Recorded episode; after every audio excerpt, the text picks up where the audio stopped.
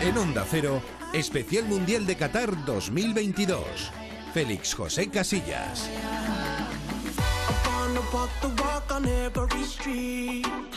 Pues aquí estamos, un día más, hoy sin fútbol, a las 11 de la mañana ya se nos acabó ese chollo, está David Peñalba un poco triste, nuestro técnico, porque no puede ver fútbol hasta ahora en directo, y también este Rodríguez, porque nos hemos cargado ya medio mundial, sí, ya nos hemos cargado medio mundial, ya se han jugado 32 de los 64 partidos previstos en este mundial de Qatar, pero el objetivo está en llegar vivos hasta el día 18 de diciembre, es el día de la final, por eso Luis Enrique ayer, en esa charla que mantiene con sus seguidores, comentaba algo que le había dicho al seleccionador alemán, a Hansi Flick. Es una cita para el 18 de diciembre. ¿Puede ser una final España-Alemania? ¿Por qué no? Hemos quedado para la final, como si fuéramos una pareja. Porque ya sabéis que los que juegan, si, si pasáramos los dos eh, al jugar en el mismo grupo eh, esa fase de clasificación, eh, ya la única vía de poder encontrar otra vez a Alemania sería en la final. Y un poco de broma, un poco en serio, al acabar el partido, pues hemos dicho, bueno, nos, nos veremos, ¿eh? hemos quedado en, el 18 en, Doha para jugar la final. Ojalá se cumpla ese vaticinio. Pues ojalá se cumpla, que sea más en serio que en broma. 18 de diciembre, 4 de la tarde, Estadio Lusail, España-Alemania, final del Mundial de Qatar. Pues yo lo firmaba ahora mismo. No sé si Oscar Conde también. Hola, Oscar, ¿qué tal? Muy buenas. ¿Qué tal? Muy buenas. Hombre, claro que lo firmamos. Estar en la final contra Alemania, partidazo. Claro que sí, claro que sí. Firmamos todos, yo creo, ¿no? Desde luego. Bueno, pues seguiremos poquito a poco, partido a partido, eliminatoria a eliminatoria. Lo primero hay que jugar contra Japón, luego pasar octavos, cuartos, semifinales y luego ya estar y ganar esa final. Que lo importante es ganar la, la final. Bueno, tenemos hoy doble jornada ya, porque entramos en la tercera jornada de todos los grupos del Mundial, con lo cual hoy ya tenemos horario unificado a las 4 de la tarde, dos partidos de un grupo, a las 8 de la tarde, dos partidos de otro grupo. Así que en el grupo A, hoy a partir de las 4 de la tarde, Países Bajos-Qatar y Ecuador-Senegal. En el grupo B, a partir de las 8 de la tarde, Inglaterra-Gales y Estados Unidos-Irán. Ahora mismo tenemos todavía 27 selecciones con posibilidades de meterse en los octavos de final. Ya hay algunas clasificadas, ya hay algunas eliminadas, así que yo creo que es el momento, Oscar, de hacer un repaso de cómo está el Mundial. Pues hay que sacar calculadora, ¿eh? hay que tirar de calculadora porque tenemos para, para todos los gustos. De las 32 que empezaron, tenemos solo tres clasificadas con ese billete para octavos en el bolsillo, que son Francia, Brasil y Portugal. Además, salvo catástrofe, en esa última jornada las tres van a pasar como primeras de grupo. Le basta con sumar un punto, con empatar en, esa, en ese último partido. A estas alturas de campeonato hay también dos selecciones que ya no se juegan nada en el Mundial porque están ya eliminadas, han perdido sus dos partidos, son la anfitriona, Qatar y Canadá. Así que, como decías, 27 selecciones se van a jugar su futuro en esa última jornada de la fase de grupos que arranca hoy. Hay muchas combinaciones, muchos equipos que pueden ser primeros de grupo o que pueden estar eliminados, así que puede pasar absolutamente de, todo. Algunos de los que llegan con la tarea de pasar a octavos casi hecha, pues nosotros, España, Inglaterra o Países Bajos son quizás las tres selecciones que más fácil tienen ese billete para la siguiente ronda. A los de Luis Enrique les basta con empatar ante Japón, no tendríamos que mirar a nadie más. Los británicos solo se irían del Mundial si pierden por cuatro o más goles ante Gales, así que lo tienen relativamente sencillo. Y a los holandeses les sirve consumar hoy un puntito ante esa eliminada Qatar. También un empate le vale para pasar a octavos a otras selecciones como Ecuador, también en ese grupo A, a Polonia, a Croacia o incluso a Marruecos. Y si miramos a las grandes, a las selecciones que llegaban como favoritas o para estar en la pelea por el título mundial. Quizá las que llegan más apuradas a esta última jornada son Argentina, Alemania, Bélgica y Uruguay. Los de Leo Messi tienen que ganar a Polonia. Les valen otras combinaciones, pero ganando a Polonia estarían en octavos de final. Los alemanes, pues tienen que superar a Costa Rica y echar un ojito a lo que hagamos nosotros contra Japón. A los belgas eh, les valdría ganar a Croacia para estar en la siguiente fase, mientras que Uruguay lo tiene más complicado aún, porque tiene que imponerse a Ghana y esperar una victoria de Portugal ante Corea del Sur. No acaba aquí el lío, la calculadora hay que sacarla porque hay muchas más selecciones hasta sumar esas 27 que tienen opciones de estar en octavos. Y claro, así las cosas que puede ocurrir, que haya empates entre dos equipos. ¿Y cómo se resuelven esos empates? Claro, puede haber empates entre dos equipos, entre tres, y hay, hay diferentes criterios. El primero de ellos, nos olvidamos del gol a ver particular, que es a lo que estamos acostumbrados. El primero de ellos es la diferencia general de goles. O sea, el que diferencia entre goles marcados y encajados, el que tenga mayor diferencia a favor sería el que pasaría a octavos. Si en esto se empata, lo siguiente sería el número de goles a favor. Así que ese 7-0 nuestro ante Costa Rica o el 6-2 de Inglaterra ante Irán, pues son resultados que son muy valiosos. Si el empate persiste, nos iríamos a ver quién ha sumado más puntos en el duelo directo, si son dos equipos los que están empatados, o a la diferencia de goles en los duelos entre los equipos involucrados, si son más de dos los equipos que están empatados para pasar a octavos. Si aún así sigue habiendo empate, que podría darse el caso. Habría que ver quién ha marcado más goles en esos enfrentamientos directos entre los equipos que están empatados. Y si todavía persiste el empate, aquí ya empiezan las cábalas complicadas, porque el siguiente criterio sería el fair play. Tendríamos que mirar las tarjetas. Se haría una clasificación por las tarjetas que han visto los equipos, se resta un punto por cada cartulina amarilla, tres por cada doble tarjeta amarilla, cuatro por la roja directa y cinco si un jugador ha visto una amarilla y la tarjeta roja en ese partido. Y si aquí sigue el empate, que ya sería complicado, ya es difícil que haya empate también con las tarjetas, pues el último criterio sería un sorteo. Hacer un sorteo para ver qué selección pasa a los octavos de final. Qué bolita, qué tensión eh, para ese sorteo. No es la primera vez que pasa. no, no, no, no. Para ha, pasado, ha pasado, ha pasado, ha pasado, Pero difícil, pero ha pasado. Ahí está, la bolita, la bolita que es la que tiene que, entrar finalmente, bien sea el balón, bien sea luego mm. para el sorteo. Esto, como dice Eduardo García, Oscar lo ha explicado muy bien, pero es cosa de Alexis. Ya nosotros no echamos cuenta. Yo, yo, te lo cuento, pero los números ahí no me meto. A, a mí se me escapa. Exactamente. Bueno, así está el Mundial. A las 11 y 6 minutos en este especial que hacemos en la página web ondacero.es y también en la aplicación de Onda Cero para conocer todas las noticias del Mundial. Y en las noticias del Mundial, como cada día, nos tenemos que ir con la selección española.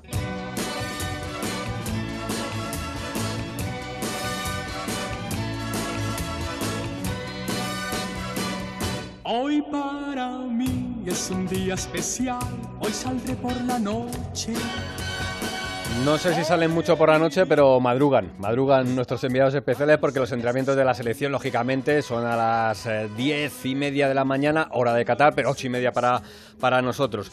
Bueno, además eh, también podemos escuchar cosas buenas por la noche, porque por la noche a las 12 sale el Radio Estadio Noche con Aitor Gómez y anoche tuvo como protagonista a Álvaro Morata, futbolista de la selección, el futbolista del Atlético de Madrid.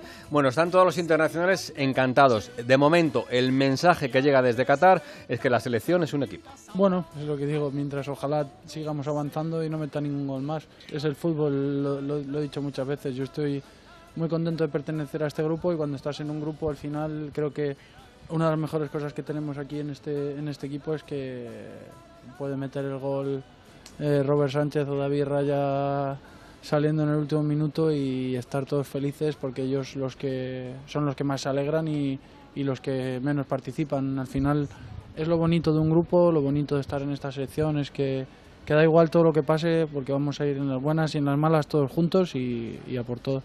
Lo en el baloncesto se llamamos la familia, ¿eh? pues esto es La, pandilla, ¿eh? porque hay mucha gente joven y de momento los veteranos están encantados de estar con todos los nuevos de la selección. Luego escucharemos con Fernando Burgos el test, el test que hace habitualmente a los protagonistas de la selección, los protagonistas en el Radio Estadio Noche y que estuvo ayer bastante divertido con un Morata bastante más abierto de lo que suele ser habitual. Luego lo vamos a recordar y lo vamos a disfrutar. Pero lo primero es situar la selección, qué es lo que está haciendo ahora y cómo ha sido el entrenamiento de la mañana, si tenemos alguna novedad de cara al partido contra Japón.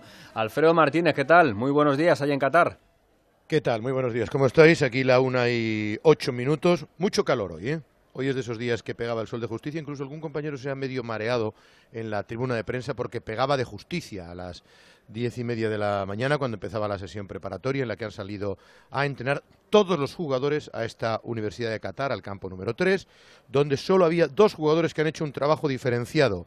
Gaby, que ya sabemos que por precaución recibió un fuerte golpe en la tibia y está haciendo bicicleta estática mientras los demás estaban correteando y luego empezarían a entrenar cuando a puerta cerrada nos marchábamos nosotros de la tribuna de prensa. Y Rodrigo Hernández Cascante, al terminar, eh, Pablo García Cuervo nos ha informado de que es solo por precaución, pero que mañana, que es la última sesión preparatoria antes del partido frente a Japón, está previsto que hay 20 minutos siempre obligatorios de la FIFA para que las cámaras de todo el mundo puedan grabar unos recursos previos del entrenamiento, el resto es a puerta cerrada y ahí ya van a entrenar tanto Rodri como Gaby, que por tanto tendría, fíjate tú Luis Enrique, a los 26 jugadores aptos para disfrutar, para disputar el partido frente a la selección nipona. ¿eh? Y luego te puedo contar que mm, hemos tenido una invasión Invasión japonesa, ¿no? Total, total, Siempre total pasa. ¿eh? absoluta. Es que, Sí, sí, ¿cuán- pero- ¿cuántos japoneses puede haber en todos los acontecimientos deportivos? Es que eh, son, Bueno, mayoría bien, absoluta. ¿no? Sí, sí. Madre Sí, mía. sí, además, a- además, claro, entre occidentales destacan mucho más, ¿no? Es fácil ir descubriendo desde aquí. Hoy hay, perdón, algo raro, ¿no? Pues sí, una cincuentena de periodistas. Eh, son una forma de ser muy distinta a la nuestra. Eh, muy respetuosos, súper educados, muy en segunda línea, de tal manera que cuando les dan turno de pregunta prácticamente no lo aprovechan. Una pregunta por, por, por todos los japoneses eh, aprovechan, o sea que prácticamente se fían de las preguntas que hacen los periodistas españoles para tener su material y toda su, su información. Pero sí, nos ha llamado la atención también otra visita hoy. Ha venido el machote, Luis Fernández, Hombre. que está... que a ver si luego le veo y os, os pongo un momento para que podáis hablar con él. Está colaborando para Bain Sports y bueno, hablando de la, de la selección francesa. Ah, y un matiz en esta primera conexión, os estaba escuchando. Hoy se puede dar, lo que decía Óscar, el sorteo entre un, un Mm. grupo y las tarjetas, porque en el Ecuador-Holanda, como saquen el mismo resultado, Holanda contra Qatar y Ecuador contra Senegal, exactamente el mismo resultado, van las tarjetas. Mm. O sea, ahí si es 0-0, si es 1-1, si ya uno marca más goles que el otro, no. Pero, ojo que en estos momentos están empatadísimos a todo. Y podría ser, fijaros qué injusto, bueno, por lo de una tarjeta todavía, pero un sorteo que se vaya a una selección sí, otra no, o que sea una primera y otra Sí, ahí segunda, sería para ver quién pasa primera o segunda. Sí, claro, sería eso el es, caso, sí, eso sí. sí. Habría que mirar también el colegiado ¿eh? de, cada, que de cada partido, porque eh, ojo con las, Con tarjetas. Te toca uno, te toca uno uno más muy suelto tarjetero y está fastidiado y está fastidiado. Bueno, Alfredo, eh, dices que hace mucho calor. eh, si Google no me engaña, en Qatar ahora mismo la eh, sensación térmica es de, de 30 grados. Es verdad que con Sí, el sol con el será sol algo más, así que... Pero no pegando, sé. de, pe- pegando de pleno en la pleno, tribuna. y, sí, sí. y un sol seco, ¿no? Eh, yo no me quejo, ¿eh? No me Mm. quejo porque me gusta el, el buen tiempo. Y, y- y decían, fíjate tú, eh, los responsables físicos, oye, ¿por qué entrenan ustedes a las diez y media si los partidos son a las ocho de la tarde? Mañana- el próximo español juega a las diez de la noche de aquí, que, bueno, quieras que no son cinco, seis, siete y hasta ocho grados menos, ¿no? Que cuando baja la temperatura yo creo que nos estamos poniendo en 22 grados por la noche. Y dicen, bueno, porque si tú aguantas el esfuerzo a estas temperaturas de 30 grados por la noche, ese esfuerzo es mucho más asequible, más accesible y el futbolista incluso se siente mejor, ¿no? Y esa es quizás una de las razones por las que se estén entrenando, aunque Argentina la he visto entrenar muchas veces a primera hora de la tarde. ¿eh? Bueno, te saludamos desde los 7 grados de San Sebastián de los Reyes. así que no os no- envidio, no te sinceramente, preocupes. ¿eh? perdonadme, pero no. Bueno, Soy más de calor que de frío.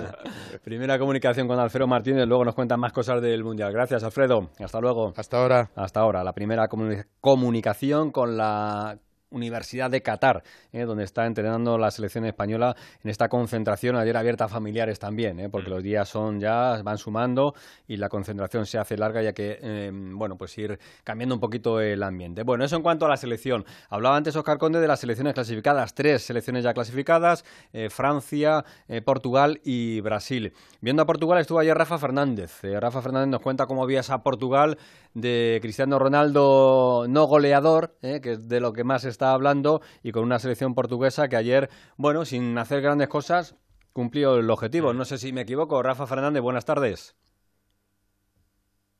Hola, Rafa. Uy, agua. Agua, agua. Bueno, pues mientras tenemos a Rafa Fernández, Ahora, ahora te escucho. Ahora, ahora, ahora, ahora escuchamos nosotros había, también a, le había a Rafa. Pereiro el auricular, claro, así no puede ser. tenía aquí un... No, no, estoy... Ay- ayuda, ayuda. Pues nada, que lo que os digo... Espera un segundo, por favor, Sí. si no puedo. Aguantamos, aguantamos un segundito, no te preocupes. Vamos a escuchar mientras la conversación que mantenías con Bernardo Silva, futbolista portugués, contento por ese pase, con esa victoria, dos goles a cero frente a Uruguay, que coloca a los portugueses ya en la siguiente fase, así que el último partido con tranquilidad. Es verdad que se tendrán que jugar la primera o la segunda plaza, pero de momento los portugueses ya están adelante. Contento porque, porque no era un partido fácil, un partido contra, con un equipo muy agresivo, muy, muy competitivo y creo que lo hemos hecho bien. Algunos momentos en que nos han puesto mu- mucha presión, nos han, nos han subido las, las líneas y, y bueno, no ha sido fácil, pero un gran traba- trabajo de todo el equipo. Muy contentos con los tres puntos y con la calificación. Siendo primeros de grupo, Bernardo, eh, prácticamente evitaríais a Brasil. Eso sería importante también, ¿no? Bueno, bueno. Ya podéis pensar en ello. No, bueno, claro que, que es, una, es una, gran, una gran selección y, y bueno, lo importante es que, es que estamos calificados y bueno, si, lo, si podemos evitar el Brasil un poquito mejor, ¿no? Bueno, pues ahí está, Portugal clasificada. Es verdad que comentábamos ayer en la retransmisión, lo decía también Alberto Pereiro, que está Portugal lleva el camino más o menos de, Francia, o, el sistema que está utilizando Francia, es decir, con poquita cosa, pues está sacando los resultados adelante. Rafa, ¿cómo viste a Portugal? A ver. Bueno, eh, la verdad es que yo creo que fue un partido en el que Uruguay estuvo bastante acogotado eh, durante sobre todo los primeros, yo creo que 60, 70 minutos, ¿no? Eh, al final apuraron, al final intentaron, pero pero yo creo que Uruguay estuvo muy atrás y Portugal tuvo un partido. La primera parte no fue un partido bonito, tampoco ni por una parte ni por la otra, pero yo creo que Portugal fue un poco superior a, a, Uruguay. No te diría mucho, pero sí que fue, sí que fue superior. Y al final Bruno Méndez eh, mm, eh, tienen jugadores de mucha calidad, ¿no? Eh, y todos lo sabemos. Bruno Méndez, Bernardo Silva y arriba Cristiano Joao que no se paró ayer, no fue como el primer día. ese, ese enamoramiento del que hablaba del que hablaba el Cholo pues eh, va a tener que seguir va a tener que seguir en ello eh, Joao eh, ayer tampoco es que fuera excelso lo que hizo el, jugador del Atlético de Madrid. Entonces vamos a ver si si, si, consiguen de momento ya si consiguen ser primeros de grupo van a evitar ese duelo con Brasil y, y eso para Portugal es importante. Es un equipo muy complicado y cualquiera que se, lo encuentre en, el camino va a sufrir mucho. ¿eh? Yo creo que Portugal es una selección que puede llegar lejos. ¿A ti qué te pareció, Alberto, la selección portuguesa? Bueno, pues eh, eh, a ver, la sensación que tenía, y te lo comentaba el otro día, es que si había dos selecciones que conseguían solucionar sus problemas en cuanto a disciplina interna. He dicho Bruno Méndez, Bruno Fernández. Eso es, Bruno Fernández. No pasa, el que lo pasó peor ayer fue el pobre Nuno Méndez, el lateral izquierdo, que se tuvo que ir lesionado. Pero eh, si conseguían solucionar esos problemillas en cuanto a Cristiano por la situación de su equipo y Benzema por la salida de la selección, me parecían dos candidatos a todo. Te lo comentaba ayer al inicio del programa. Eh, creo que tiene mimbres para llegar prácticamente a cualquier sitio. Ayer le dijo a Uruguay, aquí estamos nosotros. Creo que Bruno Fernández es un futbolista completamente diferencial. Creo que Bernardo Silva en esa posición muy parecida a la de Griezmann en Francia, completamente liberado, está haciendo mucho daño. Y aunque ayer no le salió el partido en cuanto a remates a Cristiano, si está medianamente entonado como el primer día y le ves así de activado, pues eh, te da la sensación de que pueden prácticamente ganarle a cualquier eh, selección. Así que la veo candidata a todo y ayer le demostró a Uruguay que hay que hacer un poquito más porque eh, la selección de Diego Alonso me pareció muy rácana y ver a Fede Valverde en esta situación cuando lo hemos visto en el Madrid completamente liberado, pues te da bastante rabia y bastante pena, porque no te puedo engañar, porque es la sensación que me dio ayer. Bueno, pues eso en cuanto a Portugal, ¿eh? clasificada Francia, clasificada Portugal. Vamos a hablar también un poquito de, Brasil, algún detalle de lo que fue esa victoria frente a la selección de Suiza, porque Brasil, mm, pues más o menos también en ese eh, sistema de juego. No es que estén ofreciendo un fútbol maravilloso, pero son un equipo tremendamente fiable. Alejandro Romero, ¿qué tal? Buenas. Hola, Félix, buenos días, ¿cómo estamos? Pues nada, bien, bien, nosotros bien, vosotros allí me imagino que, también. y, sobre la pregunta de Brasil. Eh, Brasil, eh, pues eh, practicidad llevada al extremo. ayer tenía un duro hueso de roer, que era Suiza, y desde la paciencia, desde el manejo y al final desde el acierto y el, y el enlace de la conexión de Vinicius con Rodrigo y con Casemiro, eh, este último, el medio centro, es el que llega para, para rematar y para conseguir la victoria, ese 1-0 ante, ante Suiza. Brasil está sustentada por una seguridad defensiva eh, que a mí me parece digna de, mención, eh, con Marquinhos, con Thiago Silva, incluso con, los laterales y con llegada también de los laterales. Ayer fue Militao el que jugó en, detrimento del lesionado Danilo, Alexandro por el otro lado, el, lateral de, la Juve, y a partir de ahí es tener paciencia, tocar, mover y buscar el momento y el, y, el sitio para, dar el pase y para ganar en, desequilibrio por, por, habilidad y por dotación técnica que la tienen eh, extraordinaria eh, para, poder vencer al rival. Y eso es lo que pasó ayer ante, Suiza. Lamentablemente le, anularon un gol a Vinicius que fue un magnífico gol en una salida a la contra, en un robo ahí en ese medio campo poderoso de, Brasil. Ayer, con la ausencia de, Neymar, decidió el técnico Tite meter en, el medio para acompañar a, Casemiro a Paquetá y Paquetá perdió parte de su calidad en el primer partido al jugar ahí en el, en el medio centro un poco obligado. Después, con la presencia ya en la segunda parte eh, de Rodrigo, que jugó de media punta por detrás de, los puntas de lanza, de los dos de adelante, eh, de Vinicius por un lado, de Rafinha por el otro, y prácticamente acabó como, como nuevo y como referente con las llegadas de atrás de Casemiro, pues terminó por desequilibrar a Suiza, que hizo un partido muy rácano porque se dedicó a, defender, a defender pero es un equipo suiza, no olvidemos, eh, que a pesar de todos los pesares, tiene en su haber haber dejado fuera ni más ni menos que, a Italia, los vigentes campeones de, Europa, de, selecciones, y que es muy complicado meterle mano. Y ayer Brasil tuvo la paciencia para, conseguirlo. No es una Brasil exquisita en cuanto a su juego, no es, no es colorista, no, no, es, no es un equipo que maraville o encante, pero tiene practicidad y tiene mucha calidad. Y ayer la conexión de Vinicius con, con, con Rodrigo en la segunda parte, con la llegada de Casemiro, cuando no es uno es otro, te resuelven y te ganan el partido. Entonces yo creo que presentó, venía ya con la candidatura al Mundial, pero ayer, eh, bueno, pues va de punta de lanza junto con Francia ya clasificado para, para la siguiente fase y amenazando seriamente a España en ese hipotético cruce al margen de bizcotas o bizcochos y demás que diga Alexis en, los cruces, ¿no? Bueno, pues eh, Brasil sin encajar goles ya está en la siguiente fase y marcando goles, por ejemplo, el de ayer de Casemiro, el jugador actual del Manchester United, que también hablaba con nosotros al final de ese partido frente a Suiza. Un partido, un partido complicado, ¿no? Contra un, contra un gran rival que sabía que jugaba. Siempre es muy difícil jugar contra Suiza. Nosotros sabíamos que iba a ser un partido complicado, sobre todo que nuestro grupo es complicado, nuestro grupo era difícil. Primero objetivo era clasificar y bueno, yo creo que hemos clasificado. Ya después estoy feliz con, con el gol, ¿no? Fue feliz por marcar y bueno, y sobre todo por, por ayudar a mis compañeros a salir con la victoria. Bueno, victoria de Brasil. Luego seguimos con Alejandro, que tiene que visitar la previa del partido de Argentina y la previa del partido de México, que eso va a ser mañana y que tiene pinta de estar muy interesante. Gracias, Romero. Hasta luego entonces. Un abrazo, cuidaros. Hasta luego, hasta luego. Bueno, 11 y 21 minutos. Eh, seguimos avanzando y toca ahora pues, repasar lo que ha sido la mañana de la selección española de fútbol. Ya hemos hablado con Alfredo Martínez, nos ha contado las novedades y ahora nos toca escuchar al protagonista del día, porque ha hablado el jugador del Atlético de Madrid, Coque, que ha repasado la actualidad de la selección, como nos contaba Morata ayer, todo buenas palabras, buen ambiente en la selección de Luis Enrique. Buenos días a todos. Bueno, eh, después del partido, obviamente, que siempre nosotros queremos ganar todos los partidos, más contra selecciones como Alemania y como se puso el partido de cara, pero bueno, no, no pudo ser. Es normal que, que, la gente tenga esa ambición, esas ganas de, de ganar todos los partidos. No pudo ser, obviamente, que sales del campo cae bajo un poco, pero, pero bueno, luego viendo el partido, analizando todo un poco, pues te vas con esa sensación de, bueno, que hicimos muy bien las cosas, que, que pudimos ganar a una de las favoritas y, y bueno, eh, también teníamos la posibilidad de, de pasar ya a, octavos. Entonces, bueno, eh, por eso también un poco eh, esa situación, pero, pero el equipo está con muchísimas ganas, con muchísima energía, con, con querer seguir haciendo las cosas que venimos haciendo muy bien, las que no hicimos también mejorarlas, pero, pero sobre todo seguir haciendo lo que venimos haciendo, que, que, es, que lo estamos haciendo muy bien. Ramón, ahí detrás, gracias. ¿Qué tal, Coque? Ramón Hernández, Radio Nacional de España. Eh, si algo quedó claro el otro día frente a Alemania fue eh, que a nivel de presión, de ocupación de espacios, de recuperación tras pérdida, estuvisteis prácticamente de 10.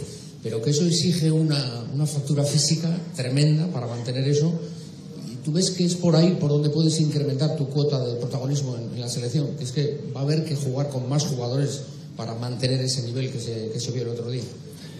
Bueno, lo más importante es que todos tenemos eh, la misma idea, la misma mentalidad y que hay cinco cambios. Entonces, los que salen de inicio van a morir en el campo y los que los cinco que entren o los, cambios que quiera hacer el míster van a tener que dar todo e intentar estar al mismo nivel o más que, que los que estaban en el campo, ¿no? Entonces, yo lo veo una fortaleza, ¿no? El que tenemos gente muy buena dentro del equipo que tienen que tiene muchísima calidad, que tiene mucha intensidad, que tiene ganas de jugar y, bueno, eh, entonces veremos a ver eh, cómo se dan los partidos para, para ver eh, la gente que entra del banquillo. Buenos días, Coque, Jordi Gil del Diario Sport. El otro día Gaby comentó que tú eres uno de los jugadores con los que más habla, que le das muchos consejos, que eres una referencia y que le insistes en que con el tiempo sabrá valorar lo que está haciendo aquí. ¿Qué, qué más consejos le das? ¿Cómo lo estás guiando, ayudando un poco? Bueno, David se sienta a lo mío porque yo llevo el 8 él el 9 y bueno, darle tranquilidad, ¿no? Al final eh, la gente joven tiene, tiene muchísima ilusión, tiene muchísimas ganas y que no, que no entre en ese nerviosismo sin esa locura de, de todo lo que envuelve un mundial, ¿no? O, o incluso en sus clubes. Al final tiene que, que jugar como lo están haciendo, como, como, como se vive un mundial, disfrutarlo y, y, y estar tranquilos, ¿no? Yo creo que, que los que somos un poquito más mayores hemos disfrutado de, Eurocopas y Mundiales, intentamos dar esa tranquilidad a esa, gente joven para, para que jueguen tranquilos y que den el máximo, ¿no? Y sobre todo que, que disfruten estos momentos, como le dije, porque, porque luego no vuelven y es la realidad, ¿no? Tenemos un grupo espectacular y, y tenemos que aprovechar esto. Hola Coque, Miguel Ángel Lara de Marca. Eh, viendo el Mundial, eh, ¿ves alguna selección jugando al ritmo de España y qué es lo que más te ha gustado? Gracias. Bueno, hay selecciones espectaculares, ¿no? Con, con grandísimos jugadores. Portugal me gusta, tiene muchísimas individuales, me gusta mucho. Brasil también. Francia, la actual campeona, que, que tiene un, un, grandísimo nivel, que Antoine está a un grandísimo nivel. Y también me gustó mucho Alemania. Alemania, eh, todo el mundo le daba por muerta y, y Alemania va a estar ahí seguro también, ¿no? Eh, peleando por, por el Mundial. Que es, Alemania la que más se parece, yo creo, a nosotros, en la forma de jugar, en cómo presiona, en, en intentar tener el balón. Y, y, bueno, esas selecciones son los que me están gustando, ¿no? Argentina también es una de las favoritas. Yo creo que, que es lo que estamos viendo todos. Serbia también me gusta mucho, es un equipo eh, muy físico, muy fuerte. Hay Suiza, es un, es, una, es un grandísimo equipo que está haciendo muy bien las cosas. Entonces, bueno, muchas selecciones buenas de grandísimo nivel con, con grandísimos futbolistas. Asprom, Javi. ¿Qué tal, Coque? Eh, preguntas de para Coque, el jugador eh, del Atlético de Madrid, integrante de la selección. La rueda de prensa previa al partido también de Japón. Mañana hablará Luis Enrique y mañana hablará Unai Simón, el portero de la selección. Ataques tan rápidos, estuvimos eh, hablándolo y, y porque bueno, después del partido pues muchas veces preguntas a tu entrenador eh, algún detalle y, y, bueno, solo eso, ¿no? De que tuviéramos un poquito más la posesión, que hiciéramos el campo grande, eh, lo, que, lo que siempre nos, nos pide ¿no? a la hora de jugar. Mónica. Hola, Coque, buenos días. Mónica Marchante, Movistar Plus. Quería saber si ahí dentro hacéis cuentas y si valoráis los posibles cruces y si os planteáis algún tipo de estrategia para buscar o evitar algún cruce. Gracias. No, nuestra única estrategia es salir a ganar el próximo partido que es contra Japón. Siempre lo hemos hecho, siempre salimos a ganar. Obviamente que haces cuentas de, de cómo quedará la, la, clasificación en cualquier caso. Yo creo que todos somos conscientes de, de, ello, ¿no? Pero nuestra idea siempre ha sido respetar al rival yendo a por los partidos a ganar. Entonces es la única forma de, de preparar bien el partido y, y de clasificarnos a octavos. ¿Qué tal, Coque? Muy buenos días, Javier Raez de la cadena SER. No sé, es una apreciación. Yo te vi muy cómodo el otro día jugando contra Alemania. No sé si es una apreciación mía o tú te sentiste muy cómodo jugando en este partido. Yo me siento cómodo jugando aquí en la selección. La verdad que disfruto mucho, aprendo mucho de mis compañeros, aprendo mucho del seleccionador. Cada día estoy aprendiendo más y es una de, mis virtudes, ¿no? El, el, querer seguir aprendiendo con, con 30 años. Eh, soy joven todavía, yo me considero joven, aunque muchos eh, no lo crean pero me gusta, me gusta, me gusta aprender, me gusta estar atento en cada entrenamiento, en, en, cada situación. Me encontré cómodo obviamente en el partido, obviamente que, Alemania pues juega mucho, ya se estaba jugando todo, que estaba fuera del mundial prácticamente, va desesperada y bueno, se encontraron con el, con el gol y bueno, eh, ayudar a, la selección en lo que me necesite, si es de titular, entrando del banquillo o, o, si no me toca jugar, ¿no? Obviamente que todos queremos jugar, pero, pero lo que tenga que ayudar lo voy a hacer como, como todos los compañeros que estamos aquí.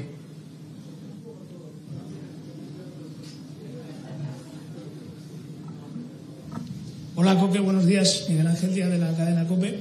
Queda mucho, pero si más o menos se van cumpliendo los resultados, parece que espera Brasil en cuartos. No sé si es una selección a la que, a la que teméis o tú crees que España también da miedo a otras selecciones. Bueno, yo creo que temer no tememos a nadie, ¿no? Tenemos máximo respeto por todas las selecciones. No pensamos quién nos va a tocar en cuartos porque primero pensamos en Japón, que, que tenemos que ganar el partido, porque si no ganamos el partido pueden pasar muchas cosas. Entonces, nuestra primera idea es ganar a Japón y luego ya veremos quién vendrá, ¿no? Eh, si nos toca Brasil en cuartos, tenemos esa, esa suerte de poder llegar hasta, hasta cuartos, pues afrontar el partido de la mejor forma. Eh, como te he dicho antes, temer no tememos a nadie, siempre el máximo respeto a todos los rivales y, y nosotros con esa misma idea de, de ir a ganar todos los partidos. Menos rápido, ¿eh? nos queda mucho para cuartos todavía. A ver, Fernando. Fernando. Burgos. Onda Cero. Muy buenas, Coque. ¿Qué tal? Fernando Burgos, Onda Cero. Eh, vas por tu tercer mundial. El primero eh, viviste esa selección de leyenda de los campeones del mundo y de Europa. La segunda era más un poquito, el segundo mu- mundial más de transición. Y este es un grupo tan joven que hay nueve futbolistas de 22 o menos años. ¿Qué tiene de especial este grupo que todos recalcáis que hay pocas veces que os habéis encontrado un grupo tan, tan sano? Esa juventud quizás. Puede ser, ¿no? Yo creo que también eh, los, los que somos un poquito más veteranos aquí en el, en el grupo hemos pasado eh, Brasil, que no tuvimos la suerte de, pasar de grupo, en, Rusia perdimos en, en octavos, que pasamos momentos difíciles y yo creo que eso es lo que nos hace también eh, eh, ayudar a, a esos compañeros tan jóvenes para que no pasen la situación, por eso hay esta, esta energía también tan buena, ¿no? que, que los veteranos estamos enchufadísimos y, y los jóvenes también les están enchufadísimos ¿no? con esa energía nueva, con, con esas ganas de, de competir, de, de- de demostrarse al mundo y que vean quién, quién son. Entonces, bueno, yo creo que toda esa unidad que tenemos juntos es lo que hace que, que haya un grupo tan, tan sano, tan fuerte, que, que juegue quien juegue, eh, el míster lo está haciendo muy bien porque, porque tiene esa idea que da igual el jugador que juegue, que va a tener la misma idea de juego, entonces es fundamental también para nosotros sentirnos todos importantes como, como está haciendo, ¿no? Entonces, por eso yo creo que, que tenemos esa, esa, ese feeling, ¿no? Con, entre, entre todos y- y esa buena energía. El feeling y la energía y el buen rollo que hay ahora mismo con la selección, la rueda de prensa de Goke internacional, es verdad, tiene 30 años nada más y ya es todo un veterano para esta selección. ¿Qué tal Paco Reyes? Muy buenos días. Buenos días, Félix. Bueno, te transmite también la selección ese buen rollo, esa energía que está Yo creo que sí. mandando prácticamente todo el mundo, porque el mensaje es somos un grupo, hay buen rollo y el míster es el que manda, ¿no? Yo creo que eso sí, que eso es palpable cuando los escuchas hablar, cuando los escucha, cuando los ves jugar jugar y en el semblante, ¿no? En la, en la gesticulación, en el lenguaje corporal de cada uno de ellos, ¿no? Y yo creo que ese es el mejor arma que tiene ahora mismo España, ese y el fútbol que está que está desplegando. El partido de Alemania fue un partido duro, estamos hablando de Alemania, no estamos hablando de, de Costa Rica y el, el empate nos vale, el empate nos vale, no hay que ganar a, a- Japón, o sea que con el empate incluso eh, lo normal es que fuera España primera de grupo y visto y visto Japón, si no te confías, lo normal es que España gane ese partido. Pues luego vamos con Fernando Burgos, que nos cuenta más detalles de lo que ha sido esa rueda de prensa de Coque, más cosas del día a día de la selección y también repasamos la entrevista anoche en Radio Estadio Noche con Héctor Gómez y con Álvaro Morata. Pero vamos ahora con selecciones que tienen problemas, eh, algunos deportivos y otros extradeportivos. Y vamos con la selección de Francia, sí, sí, sí, nos vamos hasta, hasta Francia con Manu Terradillos. Hola Manu, ¿qué tal? Muy buenas. Bonjour, hola, ¿qué tal? ¿Cómo estáis todos? Aquí estamos muy bien, la selección francesa está muy bien en la clasificación, pero se está hablando de otras cuestiones y que están, bueno, relacionando a, a Benzema. A ver, ¿dónde está Benzema? ¿Dónde está Karim Benzema a esta hora de este martes, a las once y media? La selección francesa está en Qatar, Karim Benzema está en la isla de la Reunión, para que os hagáis una idea. Eh, lo confirmaba él mismo esta mañana en sus redes sociales, lo habían adelantado medios locales que dicen que va a pasar eh, el resto de la semana allí. Eh, si no me equivoco, se le espera en el, en el Real Madrid la semana que viene. Todo esto viene después de, su, su teórica rápida recuperación, de esa polémica sobre el hecho de que Francia, digamos, hubiese tenido prisa para darle la baja. RMC Radio Monte Carlo evocaba esa posibilidad de que regresase ayer, ¿no? Decían a la selección si se recuperaba, porque no se le ha dado de baja, no se le ha sustituido. Yo creo que ya con Benzema y con el story de esta mañana queda bastante claro cuál es la, la situación, que no va a ser el caso, pero bueno, ya ayer también eh, lo decía Pereiro. Y ha hablado el eh, seleccionador al respecto. Además de otras muchas cosas, ha vuelto ese tema de Benzema, que fíjate que se fue la semana pasada y siguen con ello. Didier Deschamps. Eh, le han preguntado sobre ello, atentos a la respuesta y a cómo resopla al principio justo antes de hablar. Ah, J'ai cherché des trucs là. Estáis buscando cosas que no es algo que esté en mi cabeza ahora mismo, conocéis la situación. No sé quién dice qué ni cómo. Hablé con Karim después de que se fuese, conocéis su situación y los plazos para que se recupere. No sé a dónde quieres ir con esta pregunta. Yo me encargo de los 24 jugadores que tengo, aunque sí, a veces hablo con otros, como con Kimpembe, cuando vino. También he hablado con Paul Pogba. Os dejo a vosotros hablar, debatir, imaginar. No voy a comentar nada que no concierna a nuestro día a día. Bueno, pues esa es la historia. Durante el día de ayer eh, se volvió a hablar de Benzema, de la posibilidad de estar recuperado, de la posibilidad de volver a Qatar. Pues no, Benzema estará en la isla de Reunión, pasando unos días de vacaciones y tranquilamente. Pereiro, en el, en el Madrid, pues me imagino que también sorprendidos eh, con la información o con esos rumores ayer de la posible vuelta de Benzema a la selección francesa, ¿no? Bueno, pues te lo puedes imaginar, Félix. Eh, la realidad, eh, ayer contaba Fernando Burgos en el Radio Estadio por la tarde-noche que eh, en el Madrid, después de analizar la lesión de Karim Benzema, piensan que la gravedad es bastante relativa y bastante leve en función de lo que decidió Francia, nada más hacerle las pruebas a las dos y media de la mañana del segundo día del Mundial aquí en Qatar y que no va a estar para entrenar con el grupo la primera semana, pero posiblemente día 3, día 4, día 5 de diciembre pueda empezar a trabajar y sin lugar a dudas va a estar disponible para el partido del día 30 en Cerrilla frente al, frente al Valladolid. En cuanto a la situación que tiene aquí en Francia, bueno, que ha hablado con él, bueno, pues habrá hablado con él, evidentemente, pero eh, ayer Radio Montecarlo, como tú bien decías, comentaba la posibilidad de que al no haber tenido sustituto en la, en la lista de, Francia y sigue saliendo en los roster antes de cada partido, aunque sea con, en un tono gris, no en un tono negro como el resto de, eh, de los compañeros que están activos para jugar, pues que uno recibiría su medalla y dos que podría incluso volver a la concentración de la selección. Ya contamos ayer que no. Yo hablé con el entorno de Karim y me dijeron que no había ninguna posibilidad. Y la respuesta, ahí la tienes. Vacaciones y subiéndolas tranquilamente. Así que muchas ganas de volver con la selección tampoco le veo. ¿Y, por qué hay tanta, tanto revuelo alrededor de, Karim, Manu, en, en, Francia? Que parece que, que, para unos es un jugador odiado, para otros parece que le necesita todo el mundo y que está siempre en todas las salsas. Es que es un debate el de Karim que va más allá de lo que es el fútbol, más allá incluso del caso este, ¿no? Del, del vídeo sexual de, de Balbuena. Y es que muestra un poco cierta división que hay en Francia. Además es que se ve con los dos jugadores, con Benzema y con Giroud. Giroud que representa, entre comillas, ¿eh? no digo que represente él, pero al jugador blanco, francés, eh, de siempre. Eh, ayer hablaba incluso con algunos compañeros para entender un poco todo esto mejor, pero vamos, se, lleva viendo años la, Francia rural, y luego Benzema es el jugador de la banlieue, como se dice aquí, el jugador eh, fruto de la inmigración, en este caso argelina, de, países árabes, y entonces hay cierta división. Es un equipo que tiene este problema, Francia, y que surge a veces. Yo recuerdo, y supongo que recordaréis en 2010... Manu, hay un resumen mucho más fácil que es que es el delantero del Real Madrid, no es el delantero de la selección española, como lleva 15 años en la capital de España, pues es la etiqueta que tiene, ya está, no le más vueltas.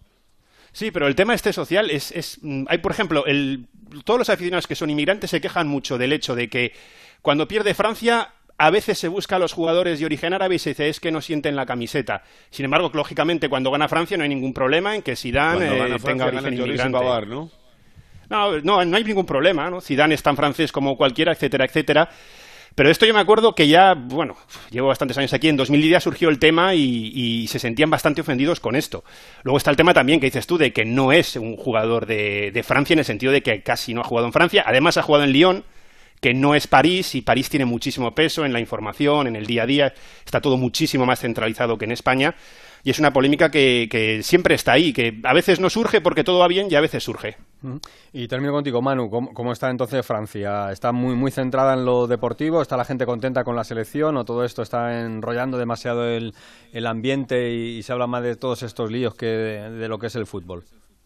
No, la gente está tranquila porque los resultados de momento acompañan, ¿no? Mientras ganen, eh, como si hubiese salido Marcus Thuram de titular. Eh, no hay, no hay tanto problema. Están ya clasificados, juegan mañana contra Túnez, incluso perdiendo van, podrían terminar primeros de grupo, con lo cual tienen todo bastante fácil.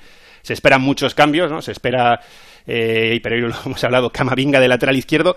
La gente está tranquila y la selección también, o al menos eso se intenta reflejar mucho. Ayer en el entrenamiento había este curling fútbol, había ciertos juegos y la gente de momento está tranquila. Eh, mientras todo vaya bien, y esto también es muy francés, mm, no va a haber tanto debate. Si de repente a Francia se la eliminan octavos, no os preocupéis que eh, ya me tendréis que llamar porque el debate eh, saldrá y mucho aquí en Francia. Un abrazo, Manu, gracias. Un abrazo. Hasta luego. Bueno, pues ahí está la situación de Francia, con Karim Benzema siempre de por medio, la selección consiguiendo victorias, pero el ambiente ahí con la presencia, no presencia del delantero de Real Madrid siempre encima de esta selección. Eh, mucho peor es lo de Bélgica, Pereiro, porque el ambiente allí, según nos están contando los compañeros belgas, está súper enrarecido. Ayer hablaba, eh, bueno, escuchábamos a Roberto Martínez ayer hablando de esa situación, de ese carácter belga, que parece que ahora está todo el mundo pensando en que pueden perder en lugar de que pueden ganar, y el ambiente interno, eh, pues se van descubriendo cositas que quizás sea también el gran problema que tiene ahora mismo Bélgica, ¿no? No solo lo deportivo, selección mayor, sino las relaciones internas entre ellos. Bueno, eh, lo primero, lo último que has dicho, lo deportivo, un problemón. Si no ganan, a la calle. Eh, lo segundo, todo se enciende por las declaraciones que comentaba Rafa el otro día en el postpartido, donde De Bruyne y Bertongen decían que su oportunidad había sido del otro mundial en 2018 y que eran demasiado viejos. Luego, lo que comentaste tú de la coña, el cartel de la selección para el mundial de 2042 con todos los que están ahora con 60 años. Y luego, yo no he visto una filtración eh, de tal calibre, de tantas cosas en un día, hacía años, en una selección de fútbol. Las de hoy. De Bruyne, Hazard y Bertongen a palos en el entrenamiento. Los ha separado Lukaku. Courtois y De Bruyne no se hablan hace años por problemas personales. Hazard y Trossard también lío en la previa del partido y en el entrenamiento del día de ayer y también separados en el entrenamiento. Eh, yo alucino en colores, te lo digo en serio. O sea, no había visto una situación parecida. Hace mucho tiempo es verdad que las derrotas y los grupos de mayores son autodestructivos, pero, joder, tanto. Y, y Félix, déjame apuntar una cuestión de, también de última hora, de esta misma mañana. Eh, hoy tienen rueda de prensa y va a hablar Yannick Carrasco. Eh, finalmente van a hablar Bertongen y Azar. Ha habido cambio de protagonistas, así que me da que va a estar. Van a tener que explicar alguna cosita, ¿no? Sí, sí, va a estar calentita la rueda de prensa. Eh, es una selección absolutamente en descomposición. Eh, la belga y sería un milagro que consiguieran, yo creo que, que consiguieran pasar. ¿eh? O Lo sea, que pasa que ha sido algo, y, y perdón que te interrumpa, Rafa, e- es, algo que ha sido, a ver, todo esto lógicamente se está gestando y llevará tiempo ahí metido dentro de la selección, pero los resultados lo tapan casi todo. Pero esta descomposición está siendo rapidísima, quiero decir, que, que ha sido en, en el comienzo del Mundial, ¿no? En tres días prácticamente. Bueno, pero yo creo que está siendo rapidísima eh, de cara al exterior. Eh, interiormente yo creo que es una descomposición que ya viene que ya viene que ya viene de atrás. Eh, ya la Nations League yo creo que ya fue un campeonato, un torneo en el que en el que ya empezaron a notarse esas debilidades y bueno, el hecho de que haya jugadores. Al final era como si tienes a un Lukaku como estuvo en Rusia, que estaba imponente, si tienes a un Azar que estaba también fantástico y, y tienes a De Bruyne y tienes a Courtois, bueno, pues vale, si no se llevan, muy bien, perfecto. Que el portero y De Bruyne no se lleven, pues tampoco es un problema en el campo, ¿no? Pero claro, si luego ya los resultados no acompañan y empiezas a no funcionar, pues es que De Bruyne, por ejemplo, tú parece ves a De Bruyne aquí y ves a De Bruyne en el City y parece otro jugador. Mm. Pues es una pena, porque es una selección que daba gusto Pero- verla. Félix, Sí. pero que les dure. Que igual pasan segundos de grupo y nos Sí, sí, claro, claro, no, no, oye, sí, maravilloso. sí. En octavos de final, una selección de composición absoluta. Están con, con opciones de pasar, pese a todo. Si tienen el partido deci- decisivo frente a la selección de, de Croacia. Eh, decía que es una pena porque son jugadores todos de un excelente nivel. A mí me da mucha más pena por Roberto Martínez, porque era un entrenador, un seleccionador con muchísimo prestigio y parece que lo está perdiendo ahora mismo todo de, de- de manera, Paco. A, eh, a ver, el prestigio no creo que lo, que lo vaya a perder, pero sí esta situación, esta gestión de, de la convocatoria y de la y del ambiente que se que se ha y se está produciendo en el combinado belga, en parte tiene que ser responsabilidad del seleccionador, igual que alabamos la actitud y del capitán. Y bueno, no, y del capitán, pero en este caso yo creo que el más el más importante es el seleccionador, porque al final él es el que elige a los a los 26. Él sabe y tiene que saber los malos rollos y quién está en buena forma y quién no está en buena forma. Igual que alabamos lo que iba a decir, la gestión de la plantilla de Luis Enrique, donde esto eh, es ahora mismo el- la noche y el día, Roberto Martínez tiene la responsabilidad de haber creado esta, estos 26 eh, convocados, donde él sabía que había jugadores que están mm, más muertos que vivos en lo deportivo, el caso de Eden Hazard, y que había ya polémicas, y entonces tienes que hacer una selección. Pero escucha, con Hazard a lo mejor sí, Paco, pero, pero ¿a quién deja fuera? ¿A Courtois o a De Bruyne? No, no, pero bueno, es que no tienes que dejar ni a Courtois ni De Bruyne, para eso está el seleccionador. ¿Cómo- ¿Y cómo lo soluciona? ¿Y cómo lo soluciona? Pues yo siempre lo digo, es que hay que sentarse, hay que sentarse a hablar, quitarse las caretas, Ya, ya. claro. Ya, ya. Es que esto Sí, tiene sí, que ser sí, así. Sí, que sí. Que sí, que sí, pero que, que cuando estás delante del toro eh, eh, nos lo tenemos que aplicar todos. Pues para eso hay que tener personalidad, Rafa. Bueno, Para- bueno, y la tendrá, y la tendrá. Y No, no tengas dudas que, que Roberto tiene personalidad. Sí. Y que, pero, pero cuando ya estás en un grupo de tanto tiempo enquistado, pregúntale al Cholo a ver si se sienta con sus jugadores, pregunta, eh, bueno, en tantos sitios. O sea, es que, es que no es tan fácil. Es que estamos hablando, estamos hablando de, de- de jugadores que ganan eh, millones de euros, que, no, que les entra por un lado y les sale por el otro, y que no están dispuestos a, a tragar con nada. Entonces, ¿qué haces? Pues, mi- pues mira, eh, si es tan claro, si es tan clara la situación, se le explica a la afición belga que no van convocados ni uno ni otro. Ah, claro, sí, sí. Ah, claro, claro, pues tienes que tomar Pero una hay- decisión, hay- eh, Rafa. Paco, si quieres ir a lo fácil de esta situación, lo fácil, le digo, las víctimas eh, que pueden cobrar de esta historia. Pues Ah. a, a Trossard, pues no lo traes, porque no es nadie.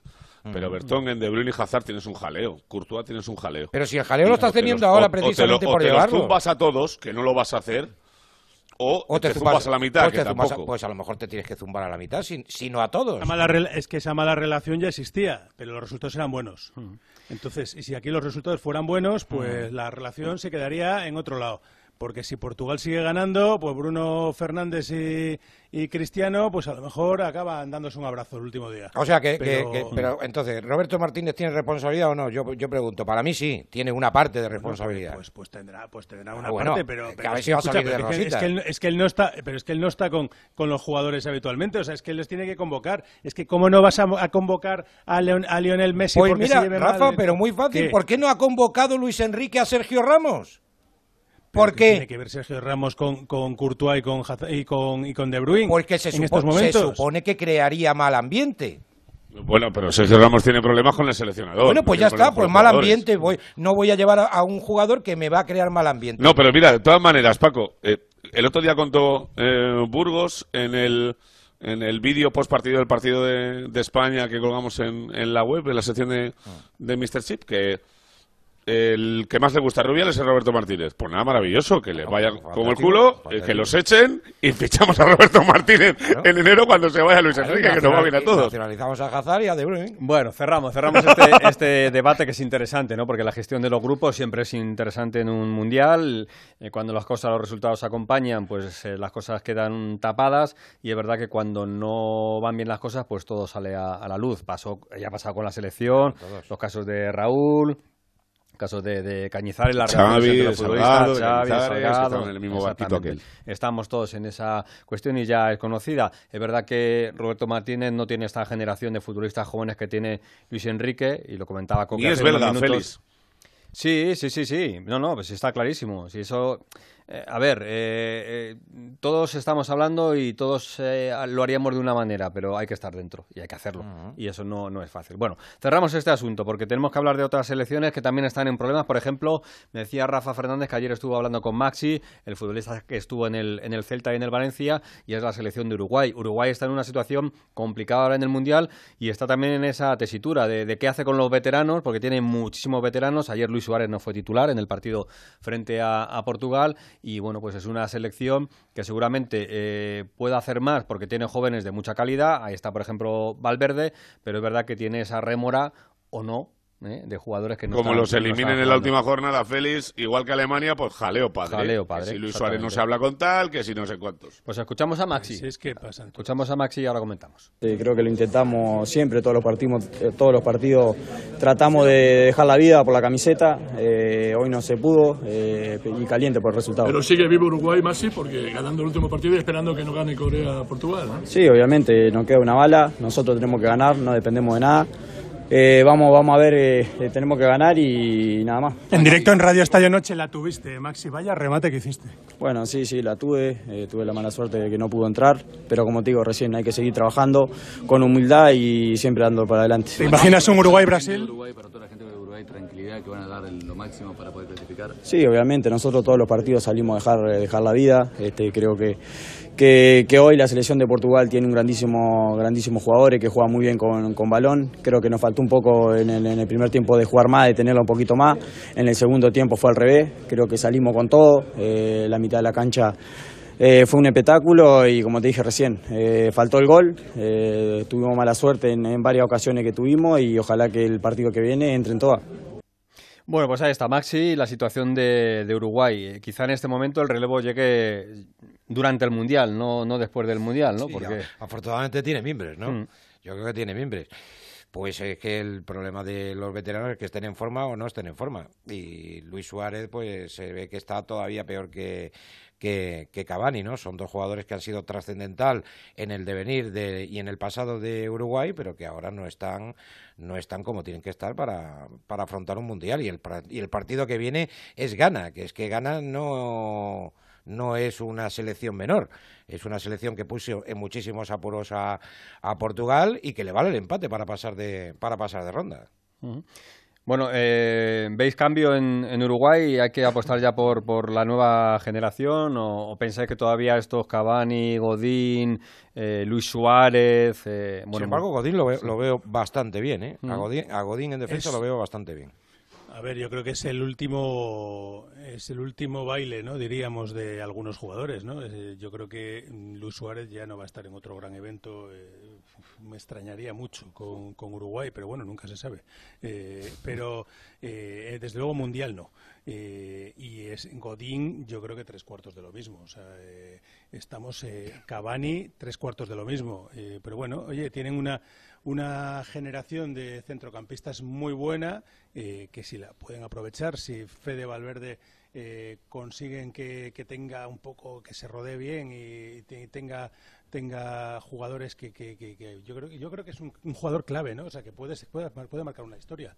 Eh, no sé qué opina qué opina Alberto aquí que le tengo, pero a Fede yo creo que le veo con tanta hambre con tanta hambre que a mí me parece que puede ser un jugador que puede hacer historia en, en Uruguay si consiguen tener eh, un poquito sus apoyos. Darwin Núñez eh, tiene que hacer más que lo que hizo ayer, claro.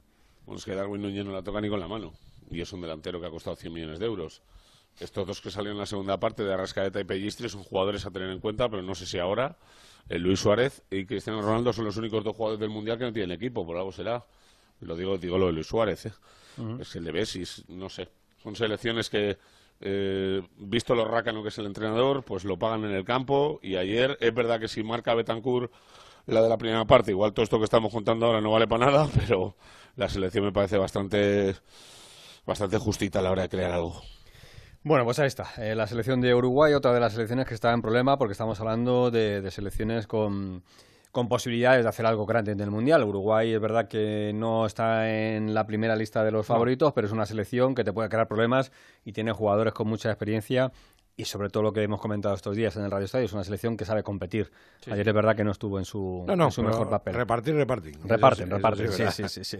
No te olvidas, ¿eh? Cuando juegas de- con Uruguay no, No, no, no, no no se te- te olvida, no se te no te olvida en un par de días.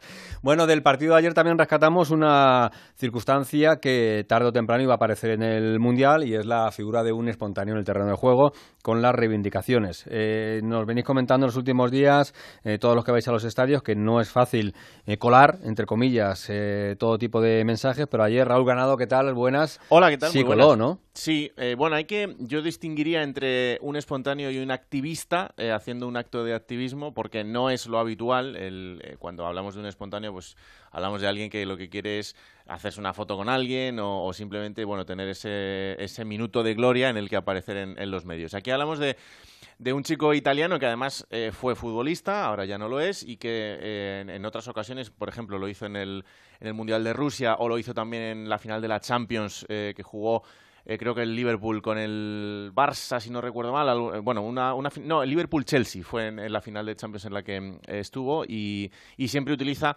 algún mensaje de algo que esté sucediendo en ese momento. En el caso de ayer, lo hizo con una camiseta en el que eh, aludía a la guerra de Ucrania por delante y por detrás en el que también aludía a la situación de las mujeres en Irán después del asesinato de una de las eh, activistas más importantes eh, en Irán y todo lo que ha sucedido desde entonces. Y llevaba una bandera esa bandera, que parecía una bandera arcoíris y que por lo tanto era la, bandera LGTB, pues no. Es la bandera de la paz que se utiliza en Italia. No, es una bandera parecida, pero no igual. Tiene una franja menos y el orden de los colores es diferente. Y además tiene la palabra paz en italiano dentro de, esa bandera. Por tanto, es un símbolo en Italia para la paz y por eso, em, pues esa distinción que generó esa confusión inicial y que em, realmente es lo que es lo que es. Vamos a ver a lo que se enfrenta ahora, porque ya sabéis que eh, no es un sitio como para ser muy reivindicativo y eso ha quedado bastante claro desde el principio. No sé si las autoridades cataríes eh, van, a, van a querer estar un poco más en el foco por tratar de una manera un poco especial a este, a este italiano, pero incluso eh, por eso también utilizaba esa bandera y no la bandera LGTB, porque le habría conllevado bastantes más problemas. Bueno, pues hay que dar la circunstancia que hoy se recoge en todos los medios de comunicación, es algo que en el Mundial, o sobre todo Qatar, no quería que se viese, pero al final se, vio. Sí, en la tele la verdad es que, bueno, y, desde allí tanto Rafa como Alberto lo, verían en la señal en directo, eh, creo que no se enseñó mucho tiempo en la retransmisión de, televisión, pero es, una fotografía que sí que ha dado la vuelta al mundo, así que vamos a ver qué consecuencias tiene para este chico italiano. Bueno, pues circunstancia que, que Lo vimos Félix sí. segundo y medio. Sí, sí, sí, no, sí, te escuchaba en la retransmisión. campo, evidentemente se puede contar, pero lo que es Teletele, segundo y medio. Segundo y medio.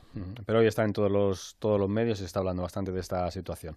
Pues nada, Raúl, seguimos atento. Gracias, hasta luego. Eh, 11 y 55, especial en onda Cero.es. Hoy vamos a hablar de, otro partido y vamos a hablar de fútbol, ¿eh? porque el Irán-Estados Unidos tiene bastantes cosas que comentar de fútbol. Hay muchas historias que rodean a este partido y entre ellas, por ejemplo, esa otra mirada que echamos a los partidos del Mundial, que echan nuestros compañeros de las diferentes emisoras de Onda Cero, y nos vamos a fijar hoy en un futbolista que además cumple años. Que juega en Estados Unidos. Sí, sí, sí. Ese va a ser Musa. Eh, hambre, qué bien estás, Paco, qué bien estás. Víctor Yu. que no hay otro, vamos. Víctor Yu, muy buenas. Como si supieses que iba a entrar Paco Reyes, ¿eh? No, no, ¿qué tal, Víctor, hombre? ¿Cómo estás? Me ha echado una, una miradita aquí, así de reojo al guion. claro, claro, claro. Pues escúchame, sin gafa, de cerca ya no veo. Víctor. Cumple 20 años, exactamente. ¿eh? Hoy cumple 20 años el chaval. Eh, por cierto, estoy en la ciudad deportiva de, de, Paterna. Estoy aquí al ladito donde está entrenando el Valencia, que ha salido a entrenar hace cosa de 15 minutos. Está Gallá, ha vuelto Gallá a los entrenamientos. Eh, es una noticia porque le dio Gatuso varios días de descanso y el equipo volvió el sábado. Hoy es el día en el que estaba previsto que volviese Gallá y ha vuelto perfecto. Está corriendo, está haciendo el partidillo, o sea que sin ningún tipo de secuelas de ese tobillo que le ha dejado fuera del Mundial. Bueno, y de Yunus Musa, ¿qué, qué nos cuentas?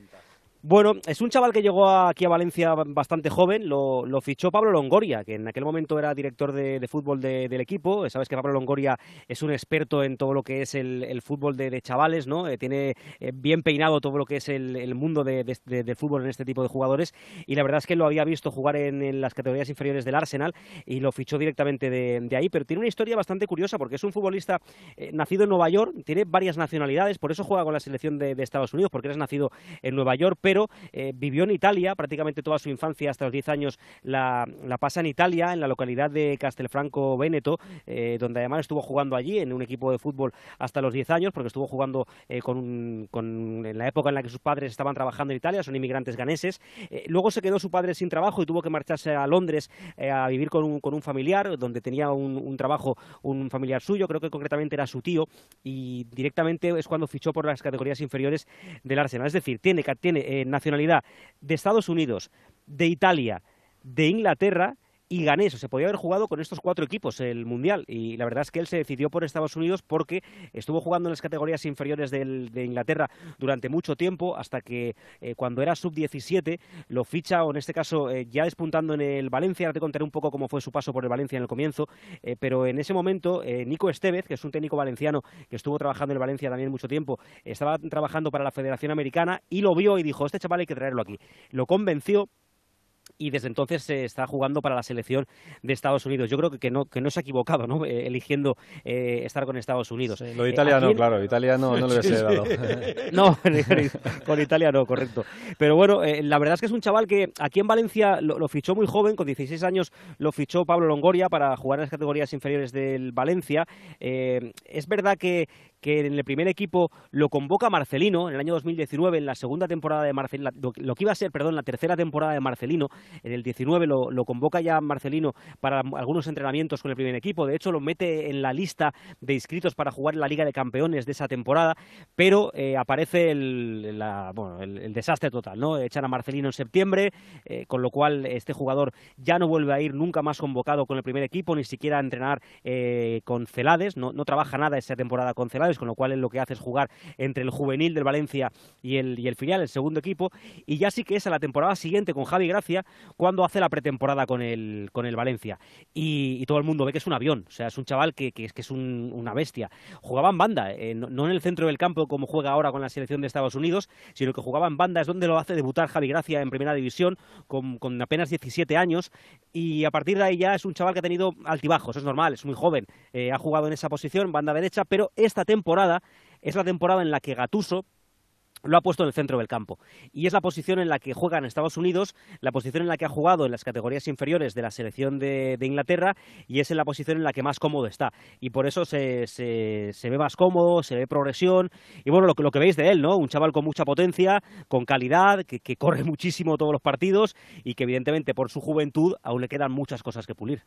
Pues lo veremos, estaremos muy atentos a Yunus Musa en el partido frente a Irán, ¿eh? en lo futbolístico, porque luego vamos a hablar de otras cuestiones también que rodean a este partido. Pues nada, Víctor, que disfrutes de, de Paterna. Hace buen tiempo. Buah, un solazo espectacular. Me he quitado la chaqueta, eh, estaremos en torno a 22 grados, una cosa de Ay, estas. qué suerte, chicos. Qué suerte, qué bien, qué, Qué bien. suerte. Qué bonito Valencia. Gracias, Víctor. Venga, hasta luego, chao. Hasta luego, hasta luego. Bueno, podemos escuchar a Tyler Adams, ¿eh? es un futbolista de la selección de Estados Unidos. Eh, este partido viene rodeado de mucha polémica, mucha política también, eh, poco de fútbol, sí todo lo que rodea. Eh, se recuerda hoy prácticamente en todos los medios ese año 98, ese partido por la paz que se disputó, la primera vez que se enfrentaron Estados Unidos eh, e Irán en un mundial. La victoria fue para los iraníes por 2 a 1. Se recuerda que eh, bueno, el entonces seleccionador de Irán le comentó al entonces seleccionador de Estados Unidos que ya en el vestuario llegaron las autoridades de Irán y les dijeron que si no ganaban ese partido, pues eh, le retiraban el pasaporte y que no podrían salir. Luego también se recuerda esa imagen icónica de los eh, jugadores de Irán en el saludo inicial del partido regalando flores a los jugadores de los Estados Unidos. Y luego esa foto en común que no se quería que se hiciese en, en Irán pero que finalmente se hizo. Y bueno pues al final ese partido quedó en eso, en una victoria de la selección de Irán frente a la selección de Estados Unidos.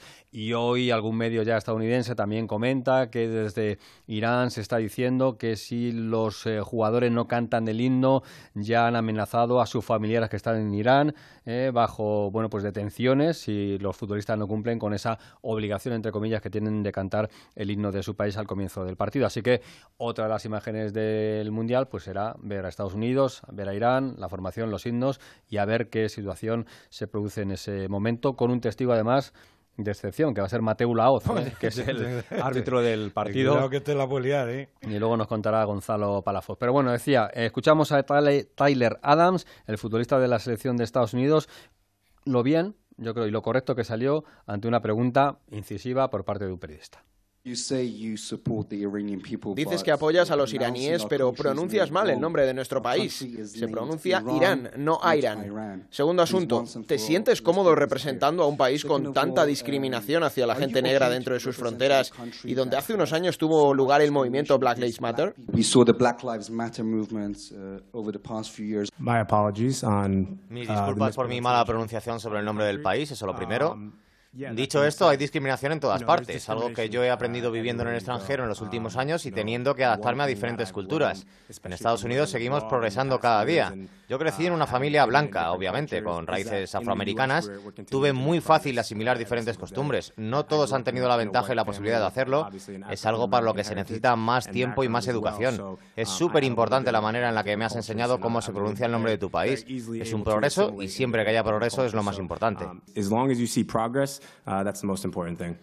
Pues muy elegante Qué estuvo. correcto, Sí, muy- sí, muy- muy correcto y además pues muy mandando ese educado. mensaje, es verdad, la educación y el respeto para todos y, y adelante, futbolista del Leeds. Claro, bueno, de Este- todas formas podía haber dicho que Iran es, es en pronunciación en, en- en Sí, inglés. pero bueno, es el verdad que no es Irán, es verdad, es verdad, Mm. es verdad, pero bueno, tiene una Mm. pequeña una pequeña disculpa, ¿no? Una Mm. de- disculpa di- de idioma, nada más. ¿no? Como decir los estates, ¿no? Claro, es como decir los estates unites. bueno, 12 y 3 minutos. Luego hablamos un poquito más de este Irán-Estados Unidos y hablamos también de todo lo que nos espera en esta jornada porque hay partidazos y ya con todo en juego. Ese Países Bajos-Qatar, el Ecuador-Senegal a partir de las 4 de la tarde y a partir de las 8, este Estados Unidos-Irán y el Inglaterra-Gales. A nosotros nos preocupa mucho lo del jueves. Este jueves, España por todas en Qatar. Vívelo en Radio Estadio. La selección española quiere la victoria que le dé el billete para octavos de final como primeros de grupo. Enfrente, una selección que busca el mismo objetivo. España-Japón. Y sin perder de vista lo que suceda en el otro choque del grupo. Costa Rica-Alemania. Este jueves desde las 6 de la tarde, España a rematar el pase en Qatar. Vívelo en Radio Estadio con Edu García. Te mereces esta radio. Onda Cero, tu radio.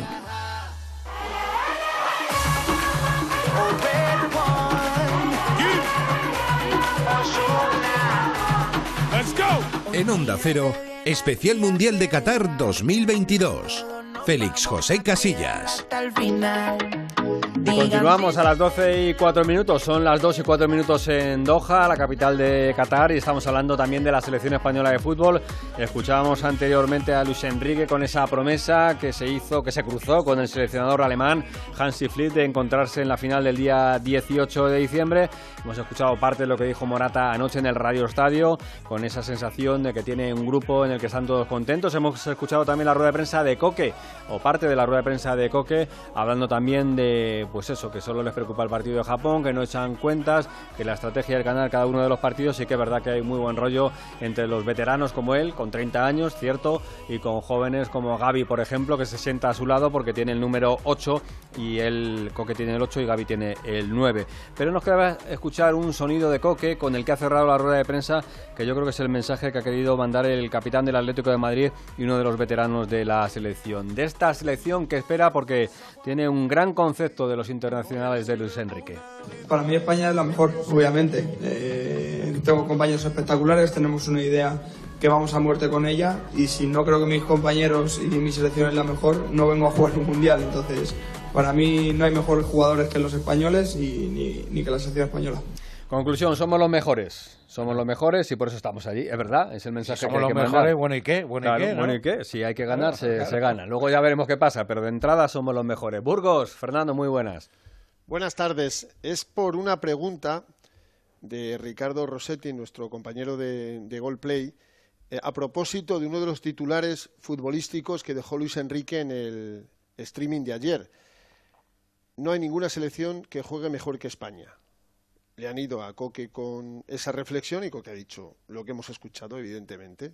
Y es que si no pensamos que somos los mejores, Paquito, si no, vete ya, ¿no? Como Claro. se decía en, en claro, Paquito, vete ya, buen titular ese. Vete ya. vete ya. Y hoy, hoy en el día 12 aquí en Doha, 16 de concentración, Luis Enrique cuenta lo mismo que yo, ¿eh? Ha cogido la linde de los días, como hago yo siempre, y día 16 ha escrito hace cuatro horas, buenos días a todos, definitivamente hoy se me han pegado las sábanas. Anda. El pobre no ha podido ni salir a, a dar el paseo de bici eh, habitual con Lorenzo del Pozo y hoy ha colocado un selfie con cara de cansado, con barba de cuatro, cinco días en su despacho donde están sus eh, más cercanos colaboradores y luego pues ha puesto el propio Lucho una eh, story en Instagram 28 grados de temperatura antes de salir a, en- a entrenar. El tridente, Rafael Paul, Aitor Unzué y el psicólogo Joaquín Valdés, que, ta- que también tienen su, su taquilla propia con, con la foto los tres. Le quiere dar valor a sus, a sus colaboradores, siempre evidentemente lo hace. Así ha empezado Luis Enrique el día, luego ha tenido más de una hora de trabajo, me dicen que casi 75 minutos en el campo base 1 de la Universidad de Qatar a 30 grados, Paquito hace un calor aquí. Pues qué envidia, te lo voy a decir, ¿eh, Fernando. Hace un frío en Madrid ahora mismo que se me quitan las ganas. Si yo, si yo no tengo miedo a este calor, yo tengo miedo cuando volvamos todos y nos pegue eh, la diferencia de temperatura terrible, ¿no? Eh, se han ejercitado todos menos eh, Gaby y Rodri, que hicieron por lo menos los 20 minutos que vimos bicicleta estática. Los dos tienen sendos golpes. Gaby es el segundo día que no entrena, Rodri el primero. Los dos con, con, vendaje, el de Gaby en la pierna derecha, se ha hablado de la tibia, también de la rodilla que dijo Luis Enrique, pero para mañana confirmado, salvo que haya un retroceso en la recuperación, los dos, tanto Gaby como Rodri, van a entrenar eh, con opción de ser titulares. Otra cosa, evidentemente, es que, lo sean. Y hoy la Federación ha abierto las puertas de la sala de prensa y de la zona eh, de prensa a los japoneses, Paquito. No vean lo preguntones que son. Y, ha habido, y ha habido una compañera japonesa que me ha pedido el 11 para el jueves y le he dado este, a ver qué te parece. la habrás engañado, ¿no? Robert Sánchez, Marcos Llorente, Eric García, Pau Torres, Alejandro Valde, en el enganche Carlos Soler, escoltado por, no sé, que he puesto y arriba he puesto Jeremy Pino, Ansu Fati, Nico Williams. Muy bien. Y la chica me ha dicho, este digo, ese es el bueno. no sé, la pobrecilla, si se va a hacer un lío o no, pero no mm. la he dado ni una sola pista. No le habrás preguntado tú el, de Japón, ¿no? Porque lo mismo ya te ha hecho el lío también. No, no, yo creo que yo creo que no era tan espabilada como yo la pobre Y no tenía y no y bueno, sobre todo no tenía la maldad mm. que he tenido yo hoy eh, y no, no, nos, nos han puesto también los, eh, las fotos de los jugadores japoneses nos han hecho un juego, llevan dos días, dos días haciéndonos un mm. juego, yo me he escaqueado, yo no iba a hacer el ritmo. Has hecho bien, has hecho bien. Eh, poniéndonos las caras de los jugadores y a cuántos conocíamos. Y ha habido alguno que no conocía a ninguno.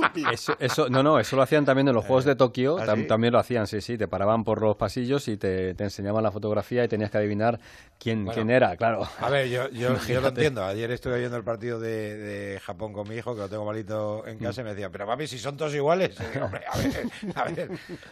Son todos iguales, Claro, si es que es, lo que hay, lo que pasa que no veas cómo corren. Y, van a ser mañana, con perdón de la expresión, van a ser una mosca cojonera, pero muy importante porque lo demostraron en los Juegos Olímpicos que ganó España, creo recordar, ¿no? 1-0, gol de Asensio al final, ¿verdad? Sí, sí, sí. sí. Eh, son muy, muy pesados, un equipo muy ordenado, muy equilibrado, que como se desordene te puede liar una, porque en el ida y vuelta nosotros no sabemos jugar. Lo siento, Paco, pero no hay un plan B. Si nos quitan la pelota y nos hacen sufrir, no sabemos jugar. Madre mía, por favor, que no tengamos un plan B para cuando... Oye, el otro día había una posibilidad de que nosotros marcáramos primero y viéndose eliminada Alemania se fuera con todo al ataque? ¿Había esa posibilidad, sí o no? Sí, sí, sí, bueno, de hecho se produjo, claro. ¿Y, ¿Y, por qué no la tenemos trabajada ni controlada? Mm. Sí, sobre todo porque tenemos jugadores muy rápidos que a la contra pueden, pueden sentenciar con, un, con balones largos a la espalda de la defensa contraria, ¿no? Yo que estoy de acuerdo, estoy totalmente de acuerdo. Y, y sobre todo que el medio campo, pues sin posesión, sin dominio, pues sea un centro del campo también los que juegan bien, un poco más destructivos. Yo creo que a Busi se le vieron las costuras en los últimos minutos. Ah. Y, y, Pedri notó el cansancio, no fue el Pedri que, todos hemos visto. Y, creo que los cambios a, Lucho no le salieron bien. Creo que no le salieron bien. Pero yo siempre digo, si me parece muy bien que el estilo sea innegociable, pero que hay muchos tipos de partidos dentro de un partido y tenemos que saber, eso es lo que nos falta. Eso es lo que dijeron algunos jugadores. Tenemos que aprender de lo que hemos hecho hoy mal. Mira, ha dicho, ha dicho Coquiño, eh, cuando le han preguntado eh, qué te dijo Luis Enrique nada más terminar el partido, que hay imágenes hablando de Luis Enrique con varios futbolistas, dice, pues me dijo que no tuvimos que hacer ataques tan rápidos y sí más juego de posesión. Pero claro, si no teníamos la pelota, ¿qué juego de posesión quieres que hagamos? Pues a lo mejor efectivamente eh, no encontramos un espacio a la espalda de los laterales con Nico Williams, ¿eh? no encontramos ninguno. Mm. Y bueno, pues hubo problemas, pero yo creo que de todo esto hay que, hay que aprender porque Japón nos va a plantear otro partido distinto a Alemania. Y ahí a lo mejor nos vamos a sentir más cómodos. Pues puede ser, porque dominemos más, pero nos hace daño cualquiera y nos hace en una ocasión cualquiera eh, con muy poquito. Alemania ya lo, ya lo demostró. Y me han contado cosas de Fulkrug, que tiene 29 años, lleva tres o cuatro partidos con la Mansaf, que dice que en realidad no tiene 29, tiene 26, porque estuvo tres años lesionado, sin jugar el pobrecito. Ah. Y fíjate, la, la Como los kilómetros de- del coche, ¿no? Eh, Exacto, sí. El cuenta kilómetros se para, si, si está eh, estropeado, no hay avería, se para. Y, y- y no tiene ese coche nueve años. Si está tres parado, tendrá solo seis, ¿no? Pues lo mismo le, le ha pasado a, a. Y, y me ha contado una, una amiga nuestra que en, en Uruguay también hay una gran liada, ¿eh? sí, est- vamos, hemos comentado la situación. eh, bueno, apúntanos, apúntanos qué Sí, más sí, te han contado, a ver. No, lo de, lo de mm, Cavani, que eh, se pegó una rajada contra Diego Alonso nada más terminar el partido brutal. Eh, ha habido comunicado de algunos jugadores pidiendo tranquilidad. Es la selección más, no sé si la más veterana, pero hay seis jugadores de más de 35 años o 35. ¿eh? Es que ahí hay, ahí hay auténticos dinosaurios, pero dinosaurios. Aunque también hay un dinosaurio en Brasil y todavía no le han hecho una ocasión a Brasil, como Thiago Silva, ¿no? El, el capitán que tiene más años que, que Sergio Ramos, es así, pero que han tenido que salir a, a- al quite porque eh, lo de Cavani fue, se pasó tres pueblos y bueno, le han disculpado, que fue un calentón, que él no lo piensa. Pero aquí, cuando no se gana, fíjate también lo de Bélgica, que lo habéis comentado, Sí, sí. es que aquí cuando, cuando no se gana, bueno, pues creo que eso, chicos, y lo, y lo hilo con, con España, creo que eso lo tiene controlado Luis Enrique.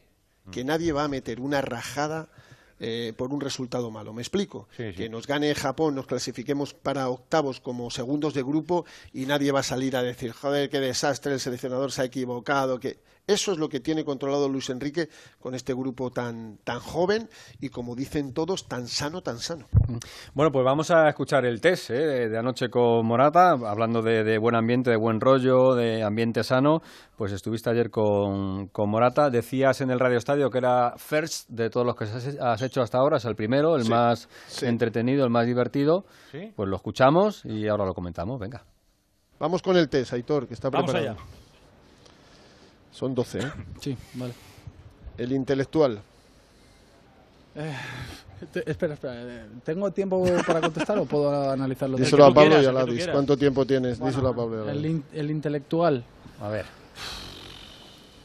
Tienes Mm, tiempo. se lo ¿eh? piensa, ¿eh? Tienes- Intelectual de este equipo.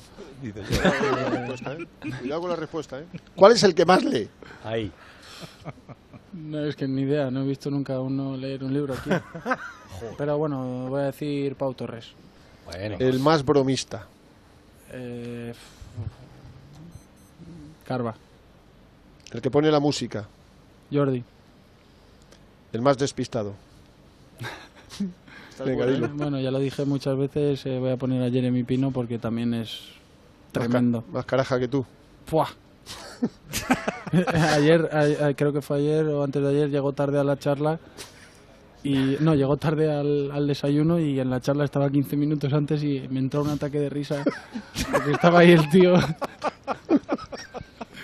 y estaba 15 minutos antes.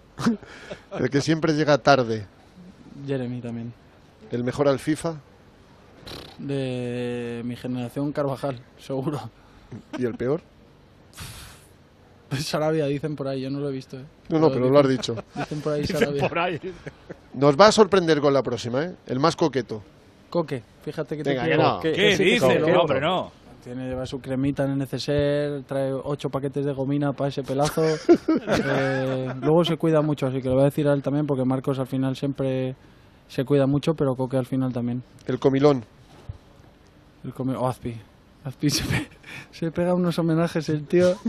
Es recurrente Azpi, Sí, es verdad, cuidado, ¿eh? Sí, es verdad que presiona mucho en los entrenamientos también y es muy intenso, pero se pega unos homenajes, me, me pone muy nervioso. Siempre hay que esperarlo media hora en las que- cenas o, o en las comidas. Al que se le pegan las sábanas. Que no se levantan ni aunque pongan cinco despertadores. En Gaby. También, ¿no? Sí. Y esta es futbolística, ¿no? Porque siempre os, el- vosotros los, os veis mucho tiempo y muchas horas en el campo. El de más talento de los 26. Hay una selección con mucho talento, pero el que tú dices, "Joder, es que este tío puede hacer lo que le dé la gana. Bueno, no creo que me costaría mucho decir uno. Mm, déjame que coja dos, que son Jordi y, y Busi, por, por toda su trayectoria, por lo que nos, nos dan a nosotros como equipo y, y porque lo dije el otro día también. Si, si eres aficionado español y, y te gusta el fútbol, creo que, que te gustaría que, que, estuvieran para siempre en la selección esos dos, por, por todo lo que hacen, por cómo son como personas también y, y por cómo son como, como capitanes y como compañeros. Voy a poner la 12 más una, ¿y el que tiene las botas al revés? ¿Cómo las botas al revés? Joder, el que no da una, el que te da un pase a tres metros y se la tira al rival. No, pero somos muy buenos, de esos Eh, no a ver, hay. eh, te, te voy a, te voy a poner un ejemplo que nosotros ponemos mucho. El Mendy, el jugador del Madrid, el Mendy. Joder, pero si ese juega que no veas. He visto unos vídeos saliendo desde atrás de ese. Que... Highlights, highlights. Bueno. Si quieres te enseño los otros. es que no sé, no, ninguno. Eh, Bien, Álvaro, bien. No te mojes. No hay ninguno. Bueno, No te Mucha calidad aquí. Oye, la, y la, la, la última que. Mira, la 12 más 2. Ah, bueno, me Eh, dice... me no, no, es que ¿qué? no sé, pero... Bueno, vale, me dice Junta. ¿Y el gruñón? Gruñón. El vinagre. Buah. El Luca Modric. Hay muchos. Eso sí que hay muchos. Depende del momento también. Vamos todos por, por etapas. Yo a Eh. veces me, me, me, me pico Espera, no, mucho. no- no contestes. No contestes, Álvaro. Es que te voy a dar una pista. Es que a Asensio, le- creo que a Asensio le preguntamos y su respuesta fue Álvaro Morata. Bueno, es- sí, hay veces que me pico más de, más de lo normal, pero todos. Al final hay mucho vinagre también y es que hacen unos jueguecitos en la mesa y unas tonterías a veces que, que como para enfadarse. Hay mucho vinagre, hay, hay mucha ensalada en la, en la selección, sí, hay sí. mucha ensalada. Por Vinagre de cierto, manzana, que manzana. eh, coincidencias, ¿eh? Lo de Aspilicueta debe ser de, de verdad de comer, de comer, porque ya son varios, y, y lo del despiste de Gaby también. Lo de Jeremy Pino a lo mejor tiene que ver con algo que comentó también Luis Enrique ayer, con las multas de la, de la selección, los que llegan tarde a las, a las cenas y a los desayunos y a las charlas. Y me ha encantado lo de lo de Coque, porque si tú decías Coquiño Burgos, hay que llamarle ahora Coqueto. Coqueto. Coqueto, ¿eh? Coqueto. Además Bueno, queda muy japonés, bueno, ¿no? bueno, Coqueto. bueno, totalmente. No, el, el próximo día le voy a decir, eh, coqueto, ¿lo podemos llamar? bueno, si pasa por el por el cuestionario, que Mm. me encantaría que pasaran los, los 26, pero... Ojo a ese vestuario del Atlético de Madrid, Marco Llorente, Coque, sí, sí. Coque. ¿Y no, no tenéis la sensación de que se estaba despidiendo de Alba y de Busquets en la selección? Sí. Sí, sí, sí. Pues ahora que lo dices, sí. Por todo lo que han hecho, por todo, sí, sí, sí, cierto. Exacto, exacto. A mí me dio la impresión ayer porque él escabulló la pregunta del talento, pero podría haber dicho cualquiera con talento. O sea, eh, yo entiendo el talento porque eh, Rodri me dijo, ¿qué es talento? Pues talento es eso que no tienen todos los jugadores, eso es que, que solo tienen unos elegidos. Por ejemplo, a mí un futbolista de talento que me parece que hace cosas que no hacen los demás es Luka Modric. Eso sí es talento. Cristiano es trabajo. Messi tiene talento. Y yo creo que el que más talento tiene de esta selección, para mí, ¿eh? pero no es Pedri. A mí me parece que Pedri hace cosas que no hacen los demás, ¿verdad? Busi hace lo suyo perfectamente, Gaby también, Carlos Soler, Coque. ¿Quién tiene talento también? Pues a mí me parece que un tío que tiene mucho talento es Dani Olmo. Dani Olmo tiene un talento que, hace cosas que, no hacen los demás, ¿no? A mí me parecen, por ejemplo, los dos futbolistas de, más talento, pero estuvo muy bien Álvaro, hay que agradecerle porque, bueno, eh, ahí, como contaba, adelantabais ayer al- alguna cosa a esta hora, ¿no? Eh, nos estuvo esperando, por motivos que no vienen al caso, nos estuvo esperando 25 minutos, sin un mal gesto, sin una mueca de desaprobación, sin ningún reproche. Y, a- y además eh, me dijo, me dijo, no, no, yo estaba aquí divino, me he evitado el antidoping. Entonces le digo, ¿qué Anda. antidoping? pues lo contamos nosotros, ¿qué Sí, antidoping? Sí, que han venido los, los vampiros y, y cuatro han tenido que hacer el antidoping. Dos de ellos, que los llevamos contando todo el día de ayer, fueron Gaby y, y Pau Torres. No, Ansu Fati. Ansu Fati y, y Pau Torres. Eh, llegaron a la hora de la siesta, jeringuilla, orina y sangre, Paco, y, se quedaron tan tranquilos. ¿eh? Y bueno, pues eh, no va a haber ningún problema. Y creo que había una aliada ahí dentro, el doctor Celada y el doctor Cota, que vienen los vampiros, tú imagínate, me cago, bueno, bueno, bueno, aquello era un trajín tremendo en la, en la residencia.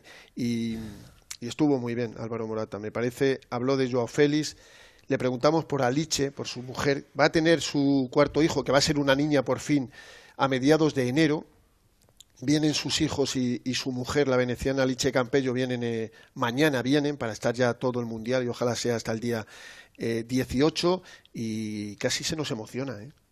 Yo le vi los, los ojos vidriosos. No es la primera vez. Me acuerdo chicos, una de las primeras entrevistas que le hicimos con la selección española, que me bueno, hice que Carvajal, que Nacho, que Lucas Vázquez le mandaran un mensaje y se me puso a llorar. Es que es un tío muy, es un tío muy sensible. sí, sí, sí, sí, no, tiene una sensibilidad pues a flor de piel y él es así, de, de buena gente y de, y de buen tipo, súper educado. Y luego tiene la foto de su mujer con el nombre, eh, tiene, la tiene en el, en el antebrazo izquierdo, una foto preciosa y dice que un le tatuaje, cambió- ¿no? Un ta- eh, he dicho una un, ta- un tatuaje foto, eso es. y, y dice que a Liche le cambió le cambió la vida, le cambió todo porque le da una paz, una tranquilidad y luego que tuvo que decidir algo muy importante que era marcharse del Chelsea y volver al Atleti y, y su mujer le ayudó mucho en la, en la decisión y que está súper enamorado, eh, que, que siempre tuvo claro que quería una familia numerosa y, y sí nos dijo que, que es muy amigo de Joao Félix y que lo que decida Joao pues será, será para él perfecto, pero que él no quiere que se marche del Atlético de Madrid ni, ni, en, no- ni en enero ni, ni tampoco a final de temporada. Gran charla, va a ser difícil superarla, pero lo vamos a intentar y para el próximo mm, quiero a alguien que yo creo que nos puede sorprender, A uno ver. de los, de, los, de los jóvenes. No, no, lo Ah, tengo no, en no, barbecho. tienes que, que atar todavía. Vale. No, está atado, está atado, está atado, está Mm. atado, pero, pero a lo mejor pues sale otro y le dejo para un poquito más tarde, pero el que, el que quiero, bueno, lo voy a decir ya, porque yo creo que es protagonistón, Nico Williams. Muy bien. Su hermano, Sí, sí. su hermano en la selección de Ghana, él aquí en España, tienen una apuesta cruzada, que lo sepáis, eh, y me apetece que este chico, eh, que lleva dos ratos, cuatro ratos como internacional, eh, saliendo las cuatro veces que ha jugado desde el banquillo y haciéndolo, haciéndolo bien, fundamental para que España esté en la Final Four de la UEFA Nation League, que ya sabéis dónde se va a jugar, en Países Bajos, pero no en Ámsterdam. No se puede jugar en el en el Arena. Ámsterdam Arena, en el Johan Cruyff Arena, se llama así, en el Johan Cruyff Arena no se puede jugar y nos iremos a mediados de junio a los Países Bajos para jugar allí. Y bueno, en la cuna de, de don Johan Cruyff está bien, está bien y vamos a ver si podemos conseguir por fin. El listón está alto porque lo siguiente a lo que conseguimos es ser campeones de esta UEFA Nation League y me apetece hablar con, con eh, Nico Williams. Vamos a ver si, bueno, vamos a ver, es que hay muchas cosas y queda el partido de Japón y luego llegarán eh, los octavos de final porque nos vamos a clasificar, tenerlo claro, nos vamos a clasificar, no hay pensamiento de, de otra cosa y mucho calor, grandísimo ambiente, de momento sin ruido aquí en el módulo Doha de Onda Cero, pero en tres horas esto es, esto es la marabunta, Paquito. La marabunta lo que hay aquí en La Perla. Una vez que salgas del apartamento, te encuentras con Río de Janeiro, Miami, Copacabana. Esto es, esto es música. por Benidorm en partes. No, bueno, más que no, no, Benidorm un poquito más, un poquito más que Benidorm y fíjate que me gusta Benidorm. Un abrazo, Fernando. Tenemos hasta el 18 de diciembre para escuchar test y, y historias de la selección. Muchas gracias por Gracias, todo. chicos. Adiós. Y Raúl Espínola también. chao, chao. Ahí estamos. Bueno, pues ahí está la última hora de la selección con todo lo que rodea al combinado que dirige Luis Enrique. La verdad es que es un, un placer tener esta oportunidad de charlar tranquilamente con futbolistas que nos cuenten cositas simpáticas y también cosas sensibles, en este caso, como nos comentaba Fernando Burgos, de, Álvaro Morata, un futbolista que el otro día decía que había sentido en algún momento tener a toda España en contra y que ahora han cambiado las cosas y que agradecía a Luis Enrique pues que le hubiese echado una mano cuando él estaba en su momento más delicado eh, personal y también profesionalmente. Bueno, eh, siempre nos gusta recordar algún partido histórico de los mundiales, esos partidos que siempre nos han gustado, que nos han dejado alguna huella, alguna marca, y hoy hemos decidido que nos cuente su experiencia Héctor Rodríguez, que es nuestro compañero en Onda Cero Valladolid. Héctor, ¿qué tal? Muy buenas. ¿Qué tal, Félix? Muy buenos días. Bueno, ¿y dónde, qué, qué- qué tienes tú marcado? ¿Qué recuerdas así de, de- de muchos partidos de la selección? Porque, todo hay que decirlo, Héctor ya tiene también sus añitos, tiene sus mundiales encima, ¿eh? pero ¿cuál recuerdas con especial cariño, Héctor? Mira, ahora hablo desde el cariño, pero mm, tenía que hacer un repaso también a lo de Valladolid, ¿no? Que para Sí. eso hablo desde donde hablo. Y mi partido histórico fue aquel del Jeque, ¿te acuerdas? Eh, Sí, en el Mundial un 82, ¿no? Francia, Kuwait iba Eso ganando es. 3 a 1 Francia, eh, una contra, un silbado desde la grada, se para la defensa kuwaití, gol que dan a Francia, baja el hermano del Jeque a protestar, le quitan el gol a Kuwait, a Francia, perdón, al final resultado 3-1 y, y, quitan la licencia incluso al árbitro ruso aquel partido. Es una de las imágenes históricas ¿no? de los mundiales de fútbol. Mm. Pero en lo que hace referencia a un recuerdo especialmente apasionado, y tiene mucho que ver con esa música que oímos de fondo, es por supuesto el Mundial de Sudáfrica. ¿no? Fuimos campeones, todo el mundo se acuerda del gol de Iniesta, de la final, pero es que ese día en concreto, todos, y digo todos en Onda Cero, estábamos trabajando. A mí me tocaba estar trabajando en la Plaza Mayor de Valladolid, fiestón, gran pantalla, y cuando estás trabajando como pierdes un poquito la noción y la cercanía, ¿no? Tomas distancia y cuentas lo que está pasando. Cuando de verdad disfruté fue en ese minuto 73 de la Alemania-España, ese saque de esquina de Xavi, esa pantalla de Puyol, de Piqué y esa entrada brutal de Puyol para rematar de cabeza y para dar al final el billete para la gran final. Para sería, Héctor, más o menos una cosita así, ¿no? Lo mismo, Queda lo mejor y el que guiñe un ojito se lo pierde. Corner de Xavi, pelota dentro. Va el salto de Puyol, gol. ¡Gol! ¡De ¡Del Tarzán! ¡Del Tarzán! ¡La pelota de Xavi Hernández! ¡El salto Así más o menos, ¿no, Héctor? Eso es más o menos lo que Más o menos así, más o menos así. Y los gritos más o menos iguales.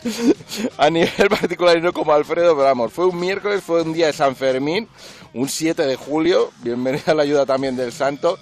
Y ese cabezazo brutal de, de Carles Puyol que nos metía en la gran final. Para mí fue el gran momento de, explosión, de júbilo, de alegría y después de muchos años que también como tenemos muchos años, después de muchos años de vivir muchos sinsabores.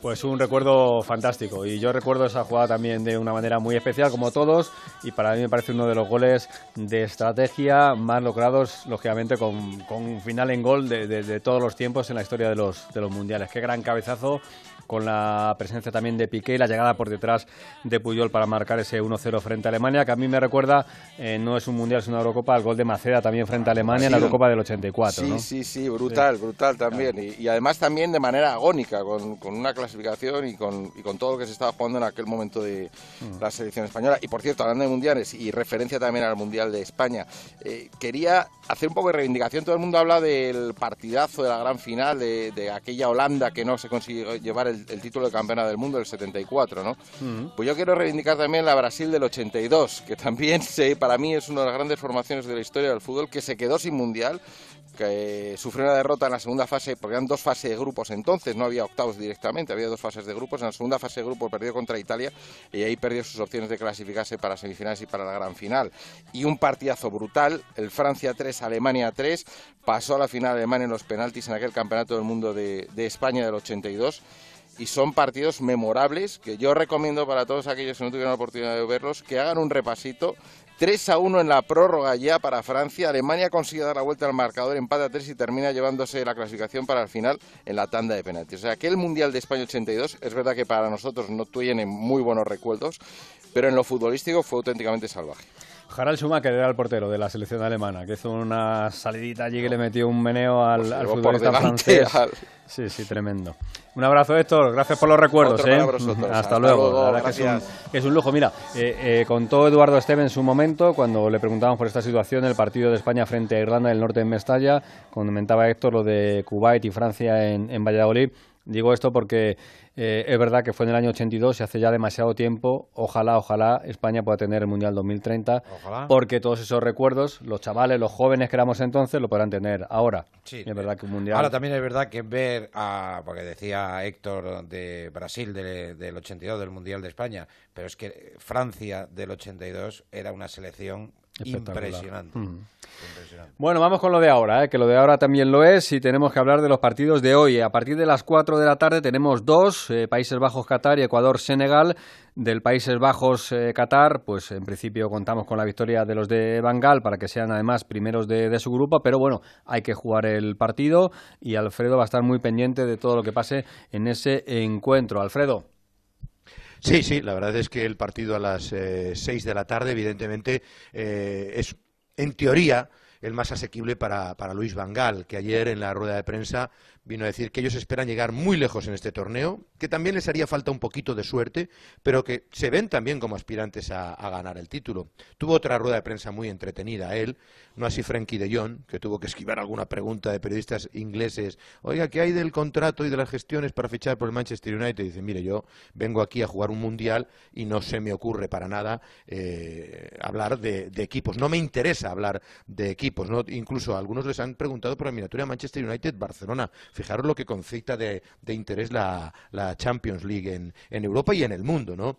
Y bueno, el, tema está, por cierto, antes que hablábamos con Oscar Conde, me pasa la asistencia Alberto, decíamos lo de las tarjetas. Ecuador tiene dos tarjetas, Holanda cero. Mm. Así que de momento Holanda iría clasificada. Si, si, empezaran los partidos ahora mismo, Holanda sería primera de grupo. Correcto. Con el 0-0 de los, de los dos partidos. Eh, dijo Van Gaal que va a mimar mucho a Memphis Depay, que le necesitan para llegar muy lejos y si os dais cuenta el primer día le metió 20 minutos, el segundo día 45, yo creo que le meterá otros 45 minutos más, me da la, me da la sensación.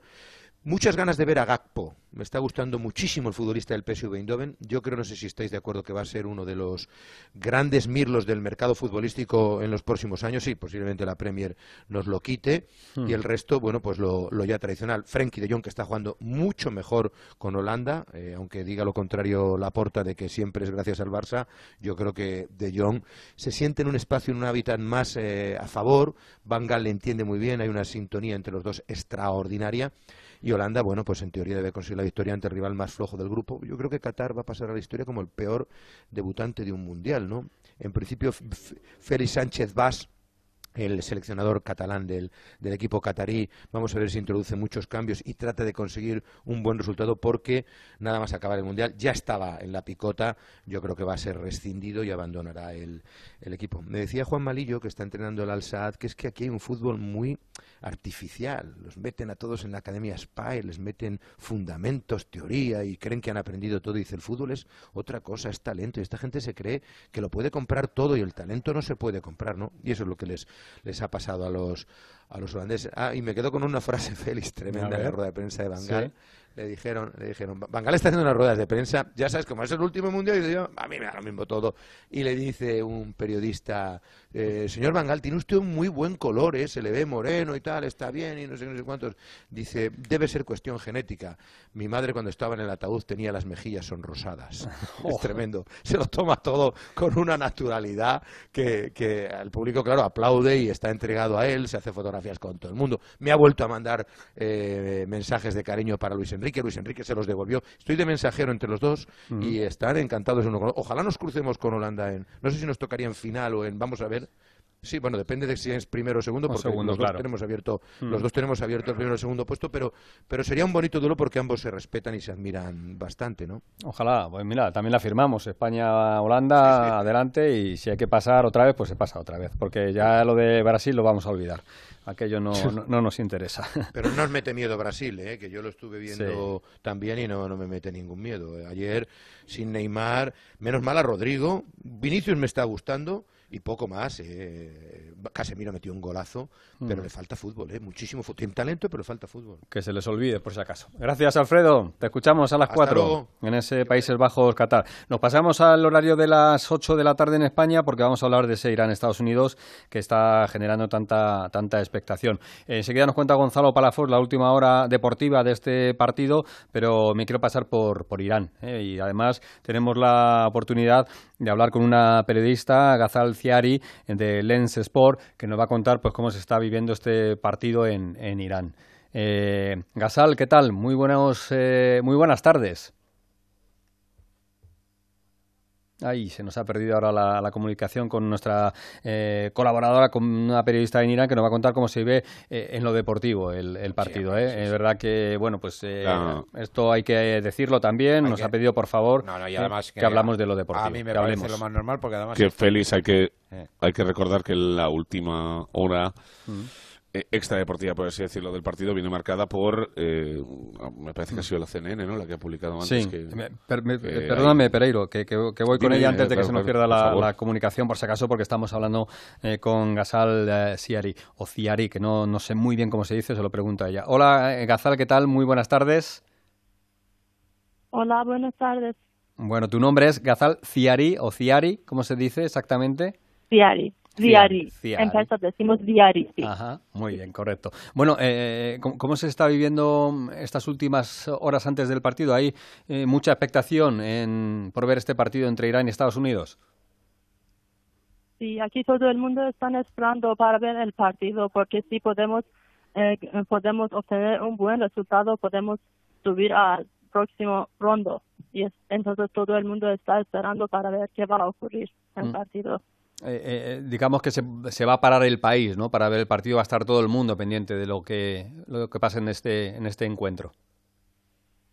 Sí, sí, sí, sí. Hay eh, diferentes eh, opiniones, hay diferentes eh, sensaciones en el, entre la gente, pero la verdad es que en nuestro corazón, en profundo de nuestro corazón, estamos pidiendo, este, estamos deseando que podemos subir. Bueno, eh, se está hablando mucho de fútbol, eh, lo digo porque se está hablando también mucho de política. Ah, en, el aficionado, ¿el aficionado está solo pendiente del fútbol? Mm, casi sí, pero depende, depende de lo que la, la gente piensa. Hay diferentes opiniones, hay diferentes pensamientos, pero eh, al final todo el mundo aquí están deseando que eh, ocurre algo que nunca lo eh, obtenemos, obteníamos antes que es pasar de, ronda. Eh, el, portavoz de, la selección de Irán está siendo, lógicamente, su entrenador Carlos Queiroz, al que conocemos aquí en España porque estuvo en, el Real Madrid lógicamente, tiene una trayectoria muy, muy larga. ¿Cómo se ve la figura de, de Queiroz allí en Irán? Mm, yo, yo mismo pienso que él hace lo que es como un milagro es como un milagro porque en mi opinión nadie eh, eh, podía hacer lo que él hizo después del partido, después de un derrota tan, tan eh, doloroso contra Inglaterra, pero él pudo unir, él pudo unir el, el vestuario y después de esto pudiéramos, pudimos ganar a Gales. y, y, entonces... Mm, sí, sí, continúa, por favor. Entonces, mayoría de la gente eh, les gusta mucho al señor Queiroz aquí. Mm, mucho respeto. Eh, la gente es apasionada en el fútbol eh, en Irán. ¿Te imaginas que la selección gana el partido, se clasifica? ¿Lo que puede pasar en el país con una victoria de Irán? estamos, pienso que mayoría de la gente van a ser muy alegre después de, de este partido si Irán puede clasificar, porque eso es algo que nunca lo experimentábamos antes. Puede ser la primera vez. Irán eh, estaba en, mundial, eh, en los mundiales para seis veces, pero nunca pudiéramos, eh, nunca pudimos ir a, a próxima ronda. Entonces, si gana, sí. será muy especial. Vamos a tener un, una fiesta. Sí, sí, sí, vamos a tener una gran fiesta, sí. Muy bien, Asal, pues te, agradezco mucho tu, tu, interés por estar con nosotros, tu esfuerzo por hablar con nosotros en, en español, en castellano, así que suerte para, para el partido de esta noche. Muchas gracias.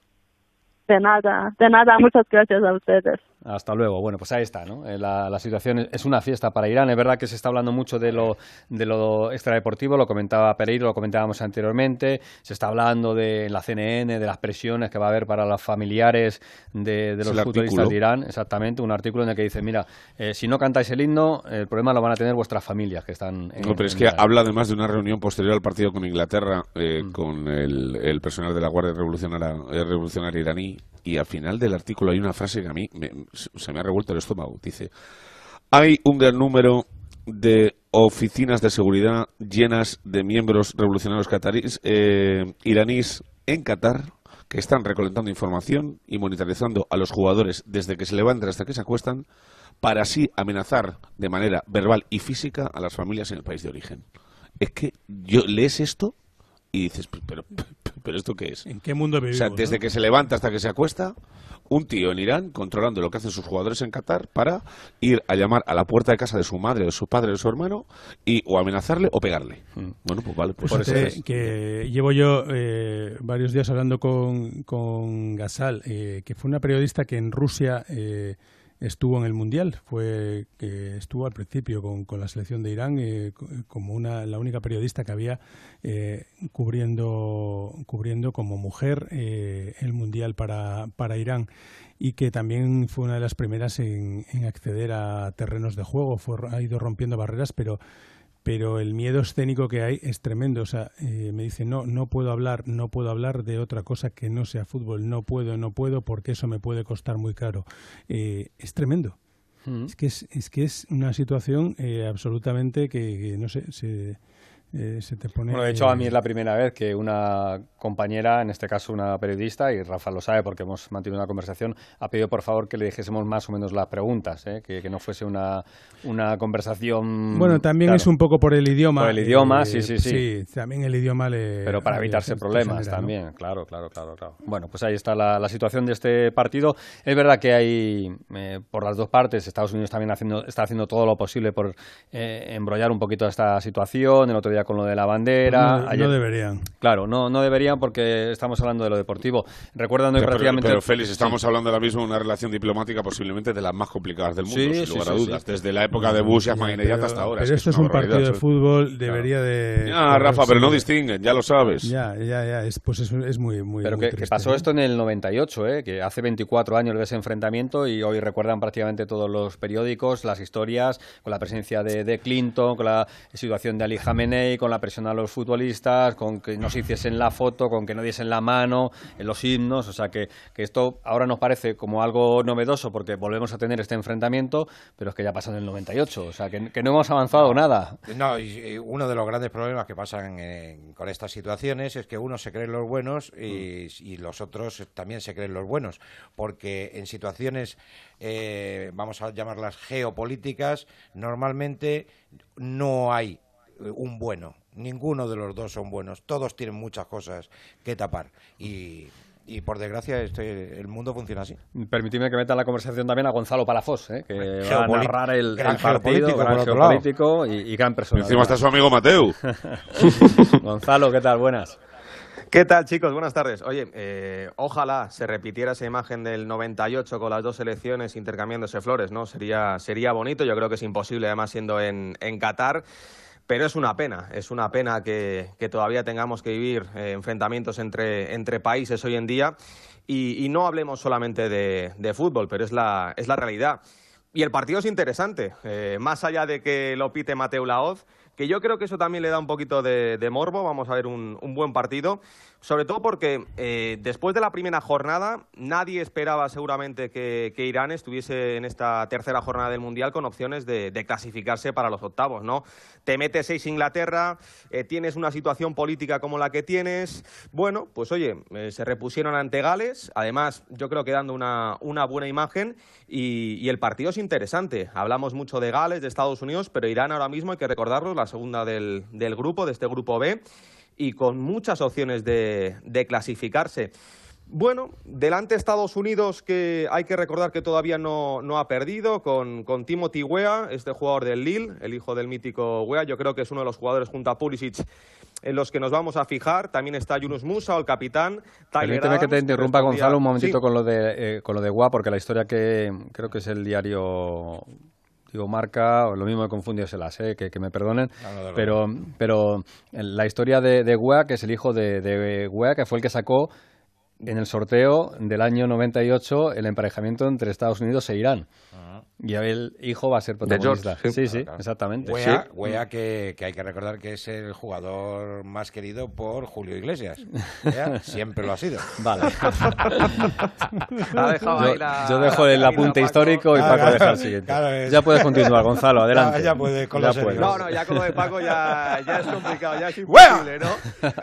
Que, bueno, pues eh, yo creo que eso, vamos a ver un buen partido. Seguramente que al espectador no le llame la atención por ser un Irán-Estados Unidos. Hace unas semanas, cuando distribuíamos los partidos de- del Mundial, pues yo veía Irán-Estados Unidos. Ostras, es verdad que Estados Unidos, siempre Alexis eh, repite que, que Estados Unidos está creciendo, que en los próximos mundiales.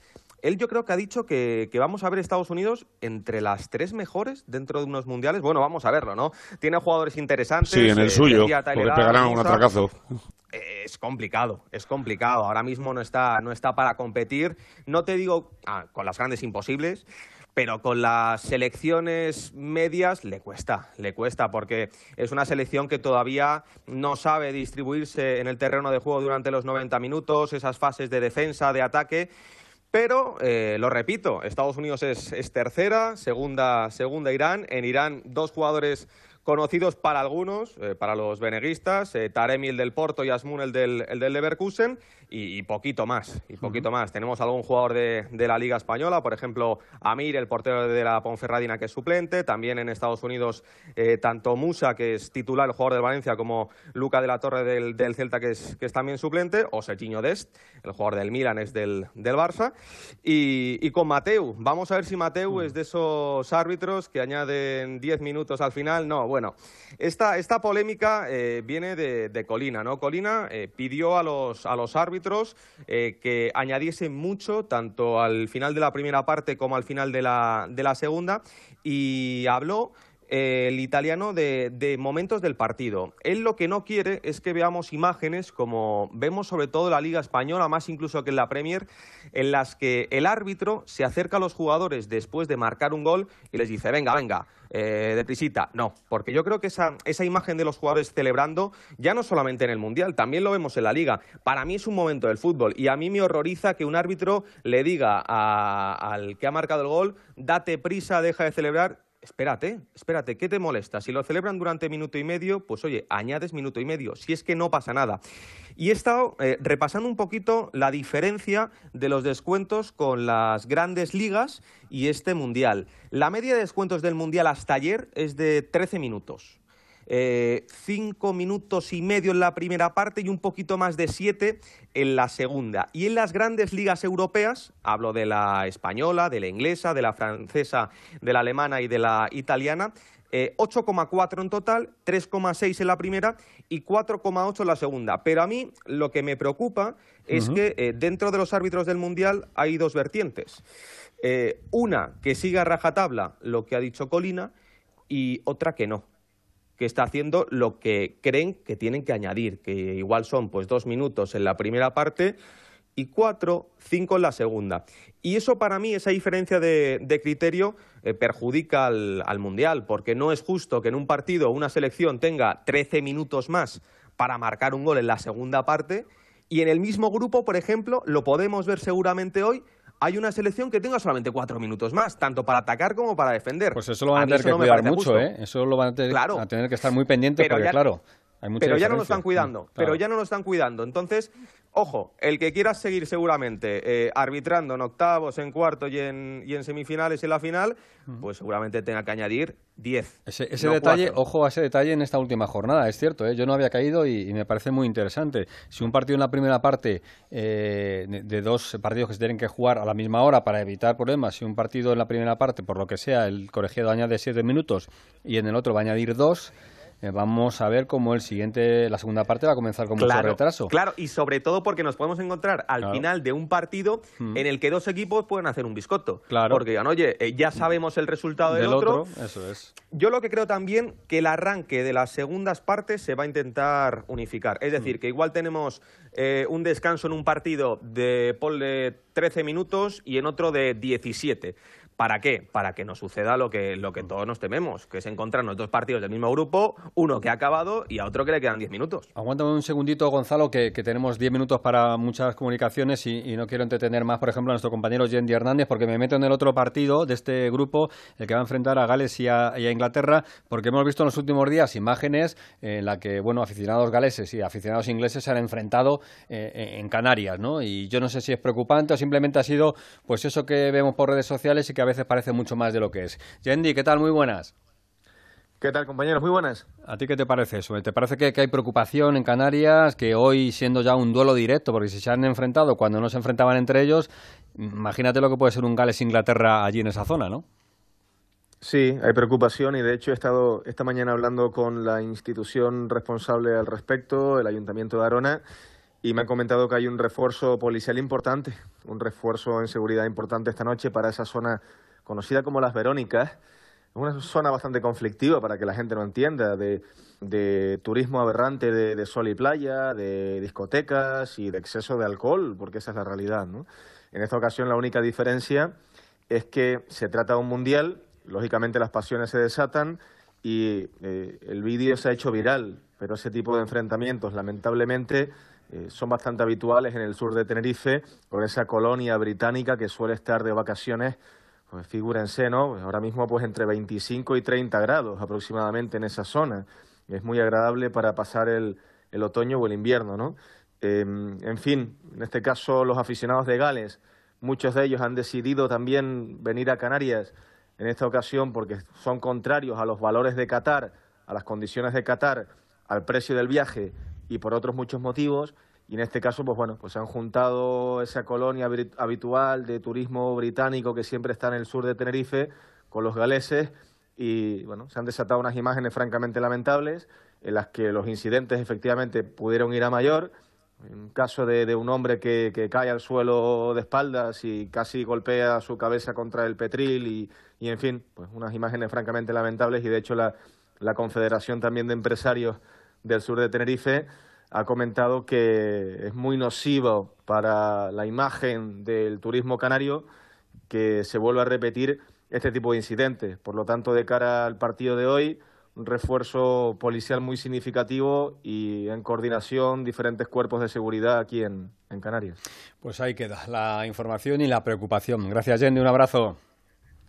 Un abrazo. Hasta luego. Eh, le pregunto a Jesús López eh, por el derby del Mundial. Dicen algunos, este Gales-Inglaterra, un partido en el que si la tensión política no es tan elevada, lógicamente, como en ese Irán-Estados Unidos, pero sí que hay algo ahí siempre de, de resquemor entre dos, dos hermanos ¿no? que tienen que luchar además por un puesto en la siguiente ronda. Jesús, ¿qué tal? ¿Cómo se vive el partido? Muy buenas. ¿Qué tal? Muy buenas, ¿cómo estáis? Pues eh, sí, como dices, es un duelo fratricida. No son de los que peor se llevan, ¿eh? ingleses y gales habitualmente, aunque a lo mejor en Tenerife con, con la fiesta y con el alcohol eh, es distinto, ¿eh? pero en general no son de los que peor se llevan, eh, pero sí, obviamente hay una rivalidad importante y además eh, el, el, más directo precedente es para Gales.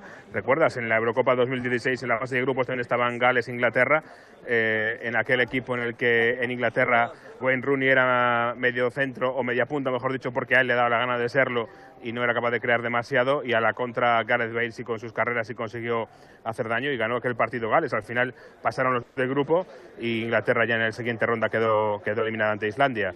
Ese es el precedente y es un partido en el que Gales llega sinceramente en una mala posición. Eh, para mí ha hecho un torneo decepcionante hasta ahora el, cuadro de Gareth Bale eh, y necesita ganar, o bien ganar por cuatro, que se anteja bastante complicado, o ganar y esperar al otro resultado. Inglaterra con un empate ya está en la siguiente ronda, con lo cual lo tiene más fácil. Está mm, recuperando efectivos Gareth Southgate, por fin tiene a Madison, el eh, mediocentro del, o media punta del Leicester, que había llegado muy tocado, ya está entrando con el grupo. Walker poco a poco va entrando también en forma, vamos a ver cuándo puede entrar. Dicen que para este partido no, pero y a lo mejor ya para los siguientes. Eh, y hay un debate grande con Phil Foden, la verdad, que está participando poquito y es uno de los que más le reclaman a, al entrenador inglés. Bueno, pues atentos, ¿eh? a partir de las eh, 8 de la tarde lo contamos, ese Gales e Inglaterra. Gracias Jesús, un abrazo.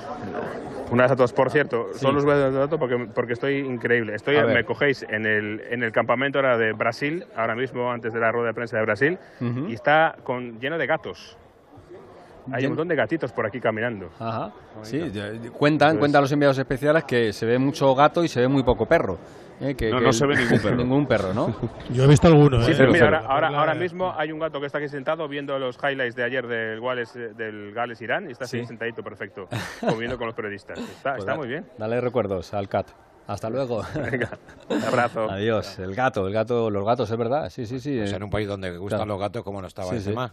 Claro. Pues, eh, onda, fíjate, Paco, cuenta, ¿no? está brillante, no, Paco. Está inspirado, Paco, sí, está, está hoy...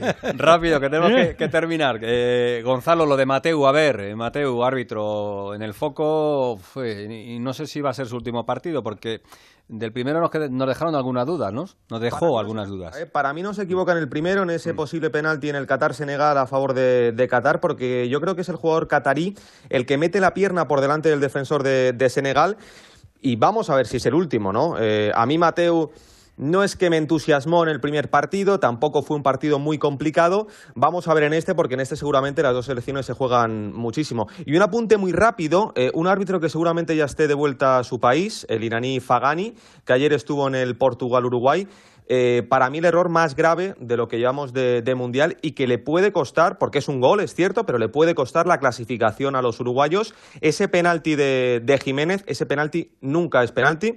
Eh, hablaba ayer con el, con el CTA y es uno de los errores graves. ¿eh? No puedes pitar esa mano porque el jugador es una mano de apoyo y eh, no lo refleja la Pero, federación. Gonzalo, Lo- le costará el problema al VAR, no al árbitro, que no lo pitó. Eh, El árbitro, sí, pero el árbitro no lo pita, pero evidentemente recordamos que el árbitro va a la pantalla y puede decir, oye, esto no es penalti. El del VAR seguro, el del VAR seguro, pero el árbitro Bueno, puede ir perfectamente decir, no encima". es mano de Jiménez. Y seguramente que le manda el VAR porque el árbitro ni siquiera ve la mano de, de Jiménez. Y esa mano nunca es mano, no por la federación, no por el CTA, es UEFA la que dice que esa mano eh, en un defensor no se puede pitar nunca. Gracias, Gonzalo. Hasta luego. Un abrazo, chicos. No estoy de acuerdo, es penalti clarísimo. Cuando Gonzalo habla del Totalmente. CTA es el Comité Técnico de Árbitros. Comité Técnico de Eso Árbitros. es. Tenemos no que... es Cristina Torres Almendralejo. Exactamente. es. Tenemos que terminar y lo hacemos siempre poniéndole la brújula a este espacio y la brújula la pone siempre Edu Pidal. ¿Qué tal, Edu? Muy buenas. Hola Félix, hola a todos. Hoy se unifican horarios para la tercera jornada de la fase de grupos y es como si ya viésemos el final del Mundial a la vista. No es que sienta que el Mundial se acaba mañana, pero es como cuando en agosto empiezas ya a pensar más en septiembre que en julio. He de reconocer, a ver, esto es de ley, que me he sumergido en el Mundial como si fuese en verano. Y pensé que no seríamos capaces, ¿eh? que yo no lo sería. Cada día pendiente de los partidos, la gente a la hora del café habla de Camerún, de Irán, del gol no gol de Cristiano.